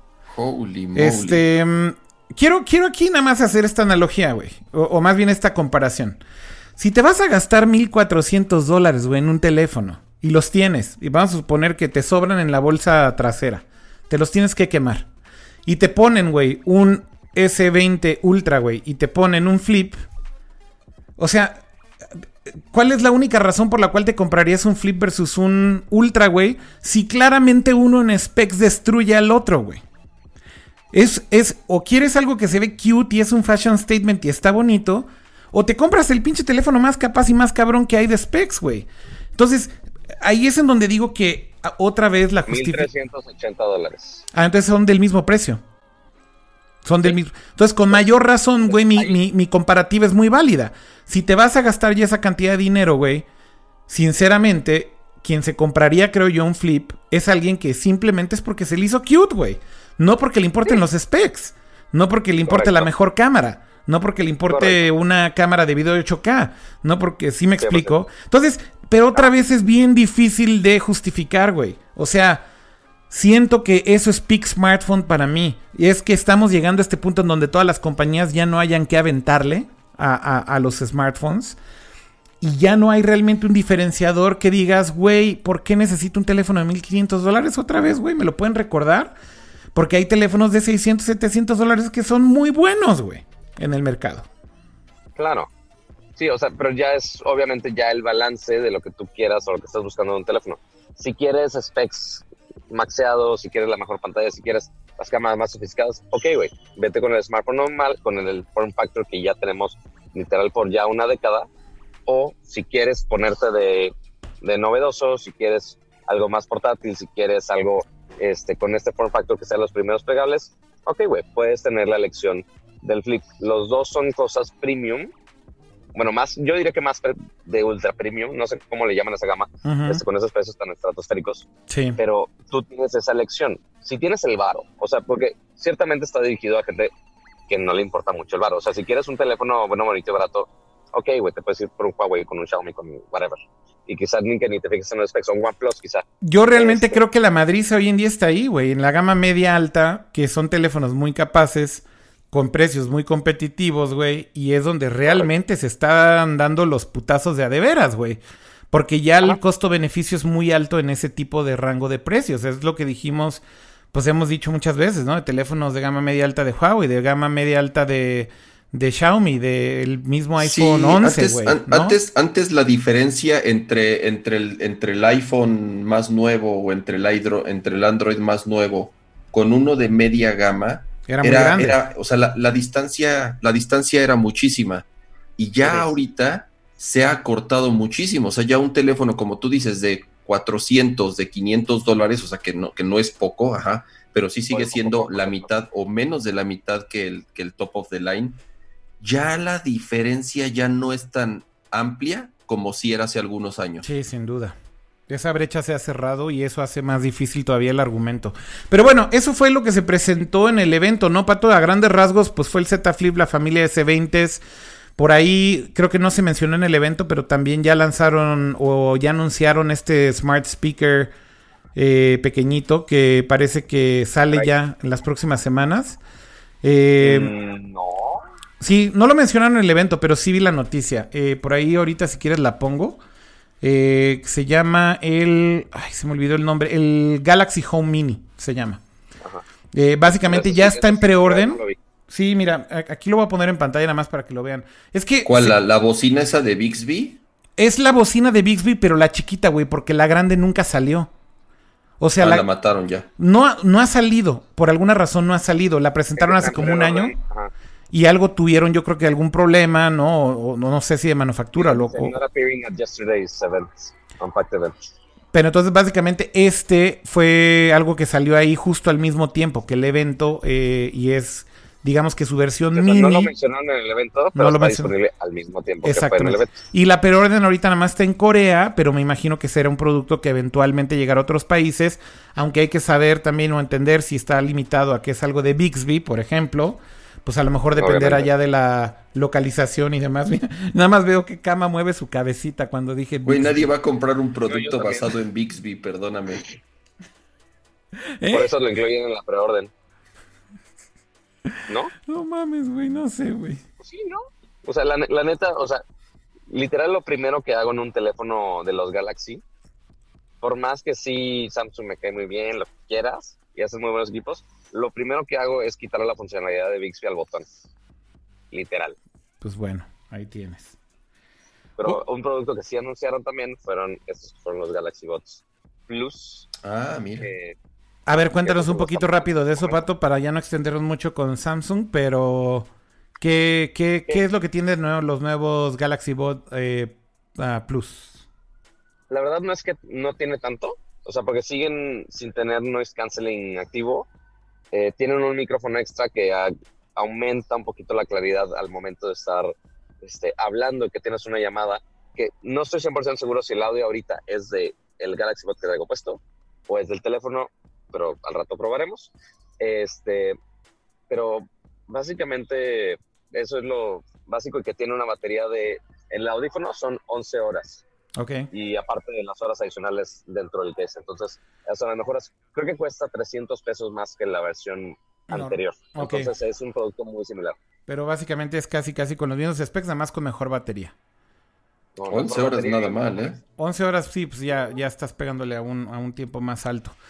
Oigan, pues creo que ya hablamos demasiado de celulares, de unpack, de teléfonos caros, de, de, si ya llegamos a Peak Smartphone o no. Y todavía quedan algunos. tuyo en México o no? No, yo tengo mi Note 10 Plus y soy feliz. No necesito más. Porque ya hay precios de México, ¿no? Los publicaste ya aquí. los precios de México. ¿Cuáles son, Pato? Este, los, ay, no, no, lo tengo aquí a la mano, creo que los tuiteé, pero si no, déjate, los busco. Yo también los tuiteé, si eh, quieres busco el tweet. Este... Porque mira, el S20 está a 19.999 pesos. Así, empiezan, en, empiezan en 20 mil pesos. Correcto, que pensar que el S20 de entrada está a 20 mil pesos no está nada mal. Igual puedes tener tu video 8K y demás, no necesitas gastar los 30 mil que cuesta el Ultra. Y si no me equivoco, el S20 Plus cuesta 24.299. O sea, están separados 5 mil pesos cada uno. O sea, los incrementos este, son de a 5 varitos entre cada versión. Exactamente. O sea, 20, este, 25 y 30. Correcto, de los S20. Que de hecho ahí nos ayudó un poco el dólar porque sí bajó un poco. Sí. Entonces, por ejemplo, el Note 10 Plus creo que costaba como 28 cuando salió. Este, y costaba un poco más. Este, bueno, no, costaba menos que el Ultra, el precio en dólares. Y ahora costó más el Ultra en dólares, pero está casi el mismo precio. Este, ¿El Flip llega? Y el Z Flip ya está en preventa. ¿En México? El 14 de febrero. Ah, órale. y el precio llega hoy. Y el precio en México entonces debe ser muy parecido al del Ultra, como 30 mil pesos más o menos. Este, creo que es 32 o 33. ¿Dónde lo puse? ¿Dónde lo puse? Toma chango tu banana. ¿Y a poco ya lo venden mañana? Mañana 14. Porque ya está en preventa. Según yo, ya lo entregan el 14. Órale, eso está bastante ah, no, interesante. no sabía que salía antes. Oigan, eh, el S20 sale hasta marzo, ¿no? Sí, el S20 sale hasta marzo. Oigan, eh, cerremos ya con este tema. Pato, ¿cómo estás de tiempo? ¿Te quieres quedar ya para terminar el show? Porque ya no nos quedan muchos temas, igual los comentamos. ¿O, o cómo estás de tiempo para abordar? A ver, tipo... Ah, no, güey, no, sí tengo que abordar como en 10 minutos. ¿Como en 10 minutos? Yo, creo que los dejo el día de hoy. ¿Mejor ya hasta aquí llegaste o qué? Quédate los 10 minutos, güey, ya ahí. Si estás esperando ahí en la sala, ya quédate al final, güey, ya. No le hagas de Quería cenar, maldita sea, pero bueno, está bien, ya dime. A ver, vamos a hablar rápido de otras cosas que se nos, no se nos deben de escapar de esta semana. Eh, por ahí una cosa que quiero comentar muy rápido, güey, es esta, esta pinche noticia tan hermosa, güey, de este Xbox horroroso, güey, que anunciaron de colaboración entre, entre Microsoft, güey, y Jordan. es la pinche cosa más horrible, güey, que he visto en mi pinche vida, güey, creo, güey. O sea, oh, no mames, güey. O sea, es que parece hechizo, güey. Parece... Esta madre, güey, parece que, que, que, fueron así como con uno de esos que modean como coches, güey. Y le dije, la tecnología, ¿no? No, lo, llevaron con uno de esos aerografistas que, que pintan camisetas en, en, un tianguis, güey. Exacto, así de un, aerógrafo, un, un, artista con aerógrafo y le dijeron, Oye, güey, a ver, hazte una versión ahí de, pues, de Xbox con Jordan, güey. Güey, o sea, no se, no se esfuerzan, güey. O sea, no sé cómo explicar esto, güey. No se esfuerzan, güey. Es, es, un, es una basura esto, güey. O sea, está chaquísima, güey. Em, lo peor de todo es que vi a gente defendiéndolo en Twitter, güey, diciendo que Jordan y que no sé qué. Güey, o sea, otra cosa que me caga son así los pinches nuevos Hype Beast, güey. Este, que son sneakerheads de los últimos tres años de su vida. y que no tienen ni puta idea quién es pinche Michael Jordan, güey, ni en su pinche vida vieron un partido, güey, pero andan en el mame, güey, porque, porque Yeezy, este, entonces, güey, la neta es que el diseño está horrible, güey, o sea, el control creo que es lo más culero de todo, güey, con el pinche Jumpman, güey, ahí del lado derecho, güey, no, no mames, güey, o sea, es absurdo. Está horrible, güey. Em, a mí, a mí lo que más me da coraje es que casi siempre cuando los fans, güey, hacen sus concept arts de sus versiones especiales de consolas, típicamente lo hacen mil veces mejor que las compañías, güey. O sea, es, es absurdo, güey. No sé si has visto estos como diseños hechos por fans de Switch especiales.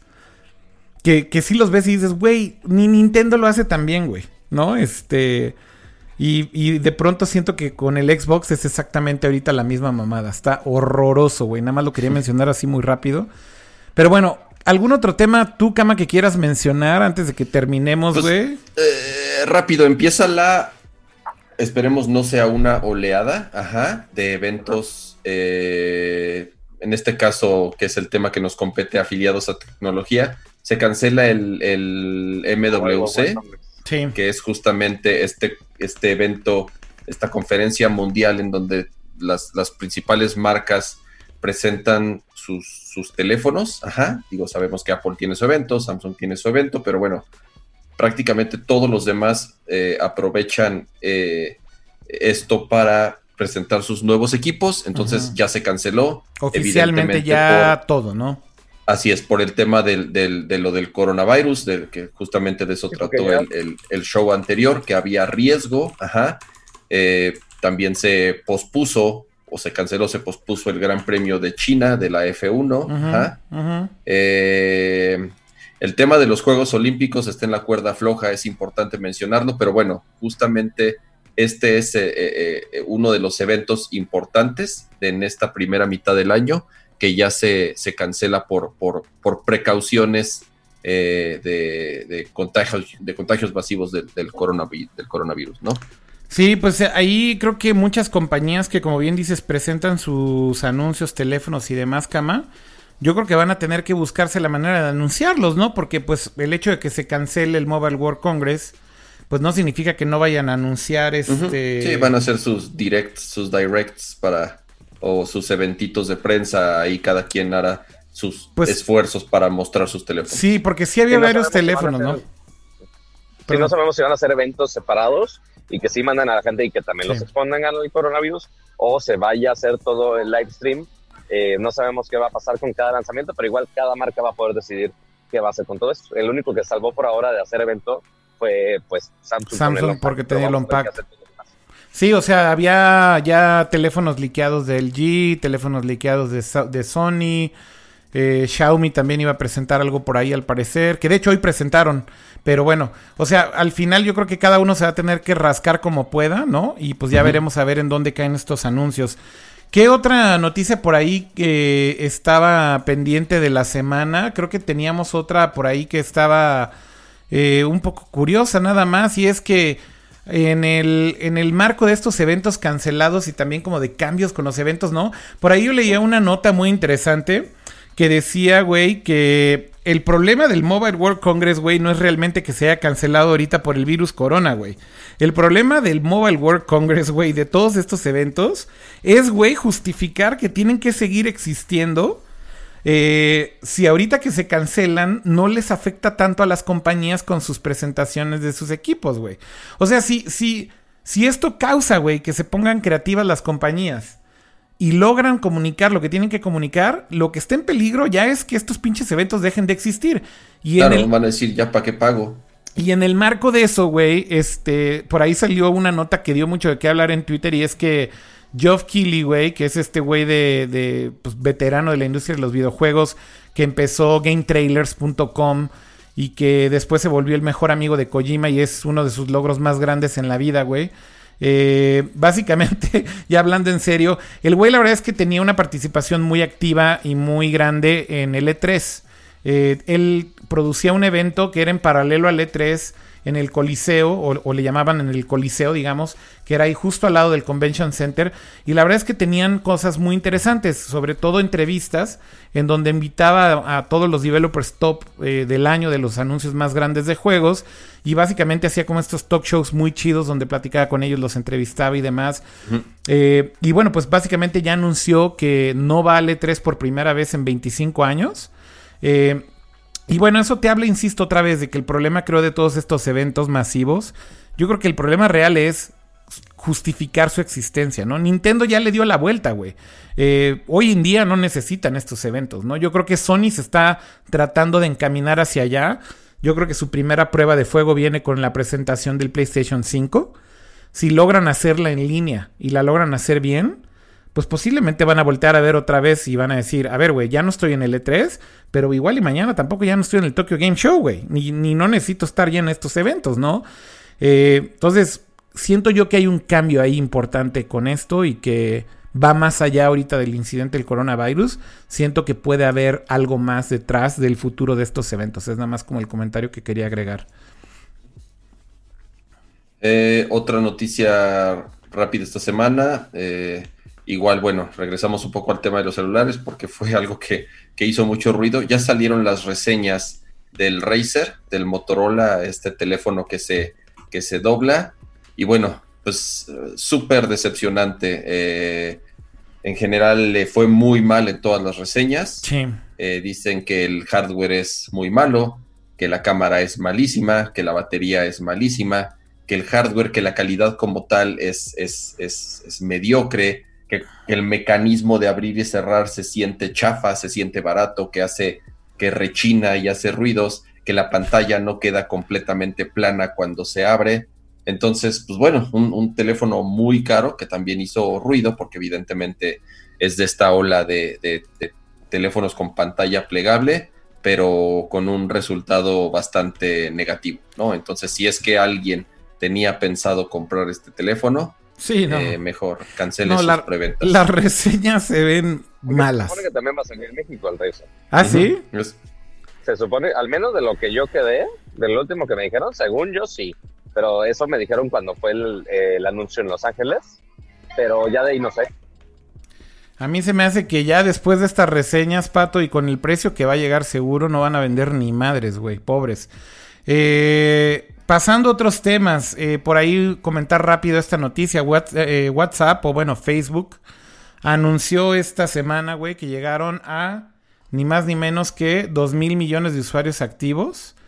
Lo cual, pues digo, quieras o no, es un número ya absurdo, ¿no? este, O sea, el, el, ¿cuánto, ¿cuántos habitantes tiene el planeta Tierra? Creo que son 7 mil millones, ¿no? Entonces estamos hablando de que ya más de más de un 25% del pinche planeta Tierra está usando una aplicación.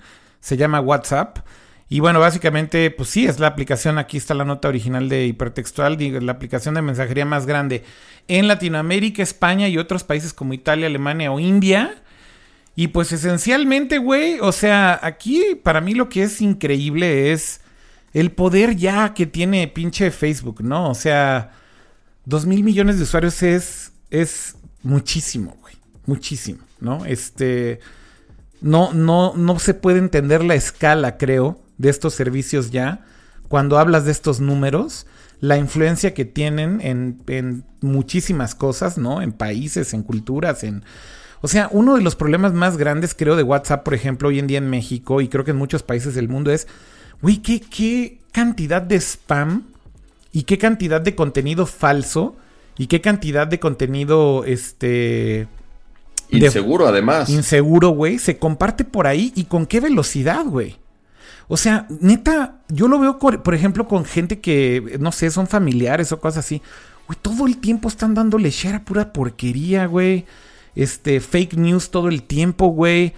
La gente está tomando eso como casi casi información fidedigna, güey, porque se lo mandó el amigo, o porque lo conocen, o porque tú veto a saber. Y entonces de repente te dicen, oye, güey, esta noticia es cierta. Y es de, qué miedo, güey, qué miedo que una compañía tenga tanto pinche poder, güey. Y que no están controlando eso, güey. Que no están controlando el cómo se esparce información que es muy dañina. Que no están realmente haciendo esfuerzos, güey, por mejorar la experiencia.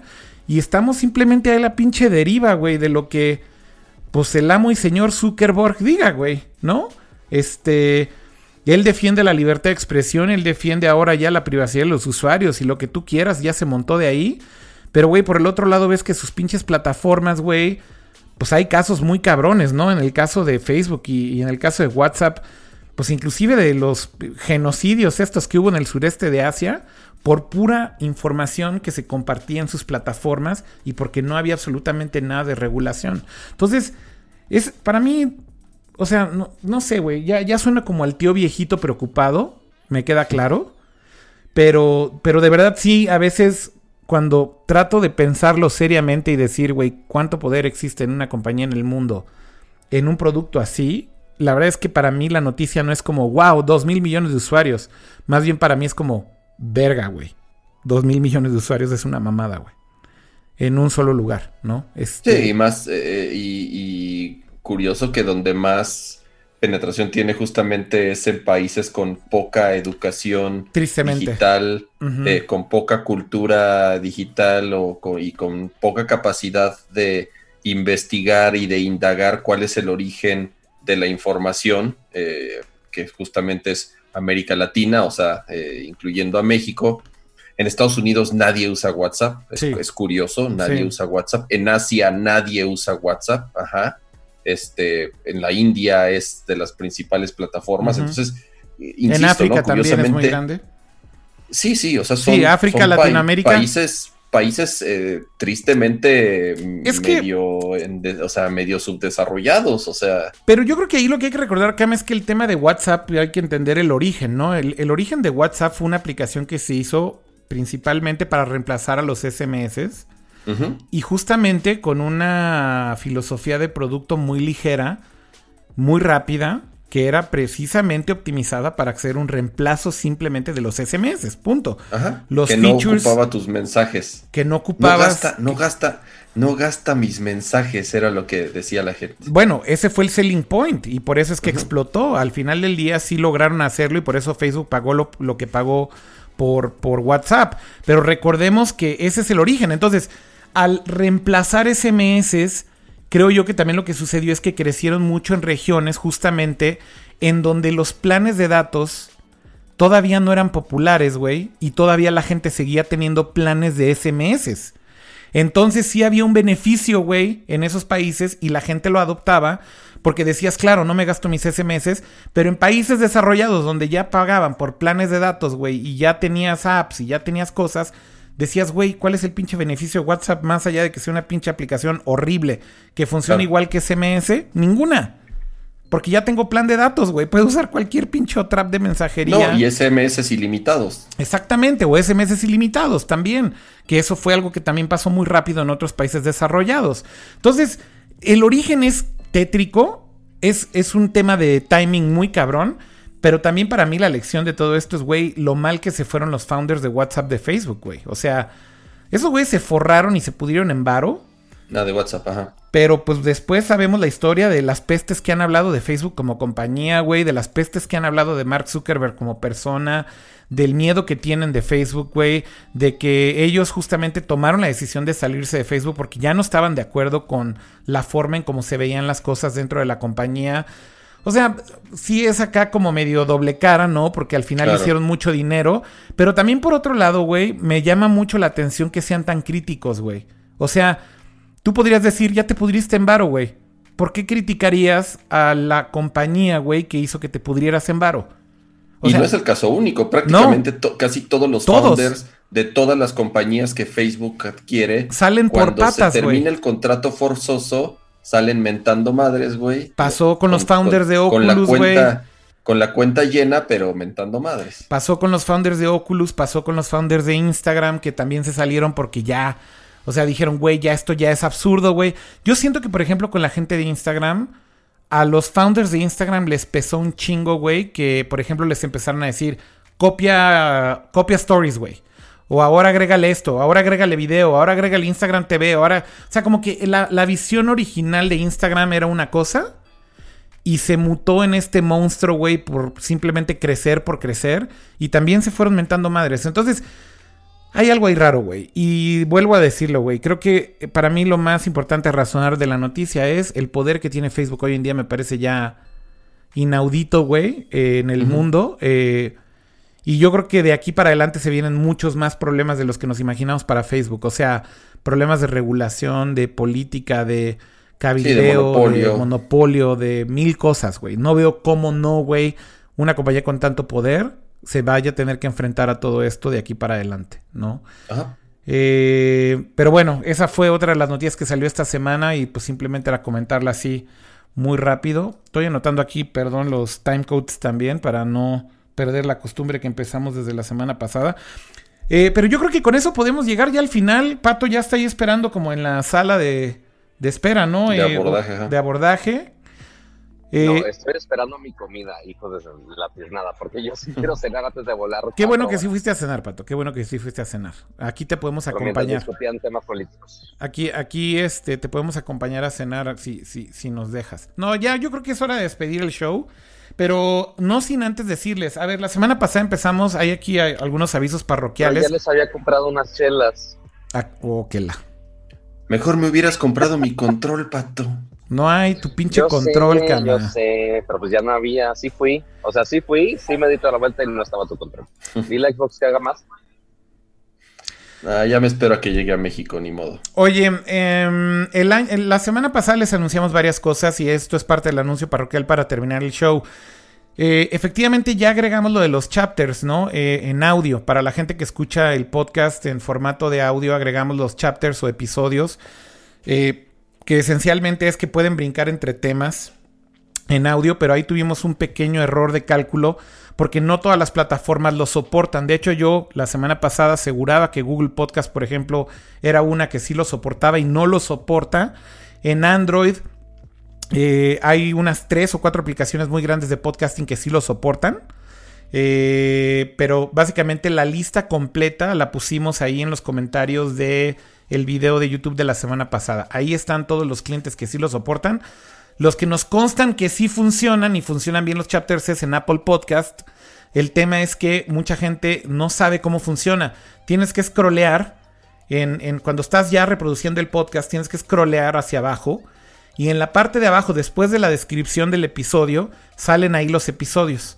Y yo te diría que prácticamente todas las apps, ¿no? Cama de podcasting grandes de iOS sí soportan sí, tienen, chapters. Tienen, tienen soporte de chapters, de capítulos. Entonces, eh, es una funcionalidad bastante buena para, para quienes escuchamos podcast, tal cual viene partido el episodio por temas, ajá, eh, con una breve descripción de en dónde está cada, de qué trata cada uno de esos capítulos y tal cual uno si eh, se quiere saltar algún tema en particular o quiere llegar más rápido a algo o por lo menos quiere ver por adelantado de, qué es lo que vamos a hablar, puede hacerlo este, justamente por, utilizando esta funcionalidad de los capítulos, ¿no? Desgraciadamente, como dice Akira, no todas las, o sea, no todas las aplicaciones lo soportan, Spotify no lo soporta, la de Android nativa no lo soporta, lo cual me sorprende. Pero bueno, en Android hay muchísimas alternativas sí, para... Pocket Cast es una que sí provee en Android, que sí funciona, que es muy buena. Pocket Así es, ajá. Pocket Cast es de las, de las más conocidas. Sí. Este, Pero Spotify, por ejemplo, Spotify no lo soporta. Y Google Podcast no lo soporta, ¿no? Entonces nada más para que tengan ahí la nota. Ahora, la otra cosa que era parte del aviso parroquial. Empezamos a subir unos clips, hicimos un experimento de subir unos clips al canal. Eh, por ahí Pato subió un par de videos individuales de los temas como para también tener clips pequeños, pero lo que nos dimos cuenta es que como que el algoritmo de YouTube no le gustó mucho, entonces mató los views del podcast completo y los views de los clips pequeños no fueron tan grandes, entonces lo que vamos a hacer es que creamos un nuevo canal eh, al que ahorita justamente les voy a decir que se vayan a suscribir. Eh, básicamente lo voy a abrir aquí y de hecho lo voy a listar en los feature channels. Eh, no sé si saben que cuando vas ahí a YouTube, ¿no? Eh, puedes poner como estas cosas que se llaman feature channels eh, que te deja como promocionar otros canales, básicamente, ¿no? De YouTube. Entonces lo que voy a hacer es que voy a poner ahí en, los feature channels del canal de YouTube de, de Nerdcore Podcast el canal en donde vamos a subir los clips pequeños. Y el canal de hecho se va a llamar tal cual, así no es, es un pinche no-brainer, Nerdcore Clips, güey. O sea, es tal cual el nombre del canal. Como todavía no tiene un vanity URL, este, no les puedo poner ahorita la pinche dirección así enorme del... O sea, ahorita el URL es una cosa así horrorosa, güey, que tiene como mil letras y palabrerías y demás. Tenemos que llegar a un cierto número de suscriptores para poder, este, eh, hacerle claim. Ajá. Entonces, lo que voy a hacer es que lo voy a ligar ahí. ¿Qué vamos a hacer? Que justamente vamos a poner esos clips individuales, pero en un canal por separado. Así que si quieren eh, ver esos temas individuales, lo único que van a tener que hacer es ir a ese canal y básicamente eh, suscribirse. En cuanto lleguemos a los, creo que son mil suscriptores, ya no me acuerdo cuánto es, le vamos a tratar de poner el Vanity URL para que lo encuentren más rápido. Pero ahorita miren, ahí en pantalla se está viendo dónde está el Feature Channel, que de hecho ahorita nada más está Ofelia. Entonces en el Feature Channel vamos a agregar el de, el de Nerdcore Clips desde Nerdcore Podcast. Ahí le dan clic, se suscriben y van a poder ver esos clips individuales tema por tema, ¿no? Si quieren ver un clip nada más de 4 minutos, de 10 minutos de cada tema, los van a poder encontrar y vamos a ver cómo funciona.